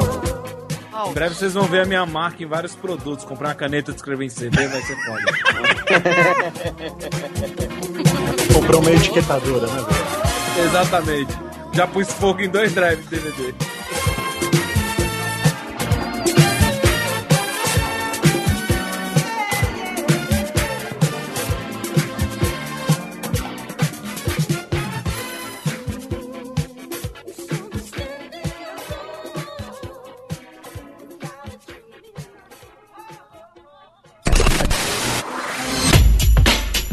Rádio Fobia. Este podcast foi produzido por Radiofobia, podcast e multimídia. Oi, eu sou o Antônio Viviani e quero convidar você a ouvir o nosso podcast Voz Off. Desde julho de 2017, eu e meu amigo Nicola Lauleta temos o prazer de conversar com as grandes vozes do rádio, da TV e da publicidade do Brasil e trazer suas histórias até você. Se você, como nós, é apaixonado por locução, acesse vozoff.com.br e acompanhe nossos episódios aqui na Radiofobia Podcast Network.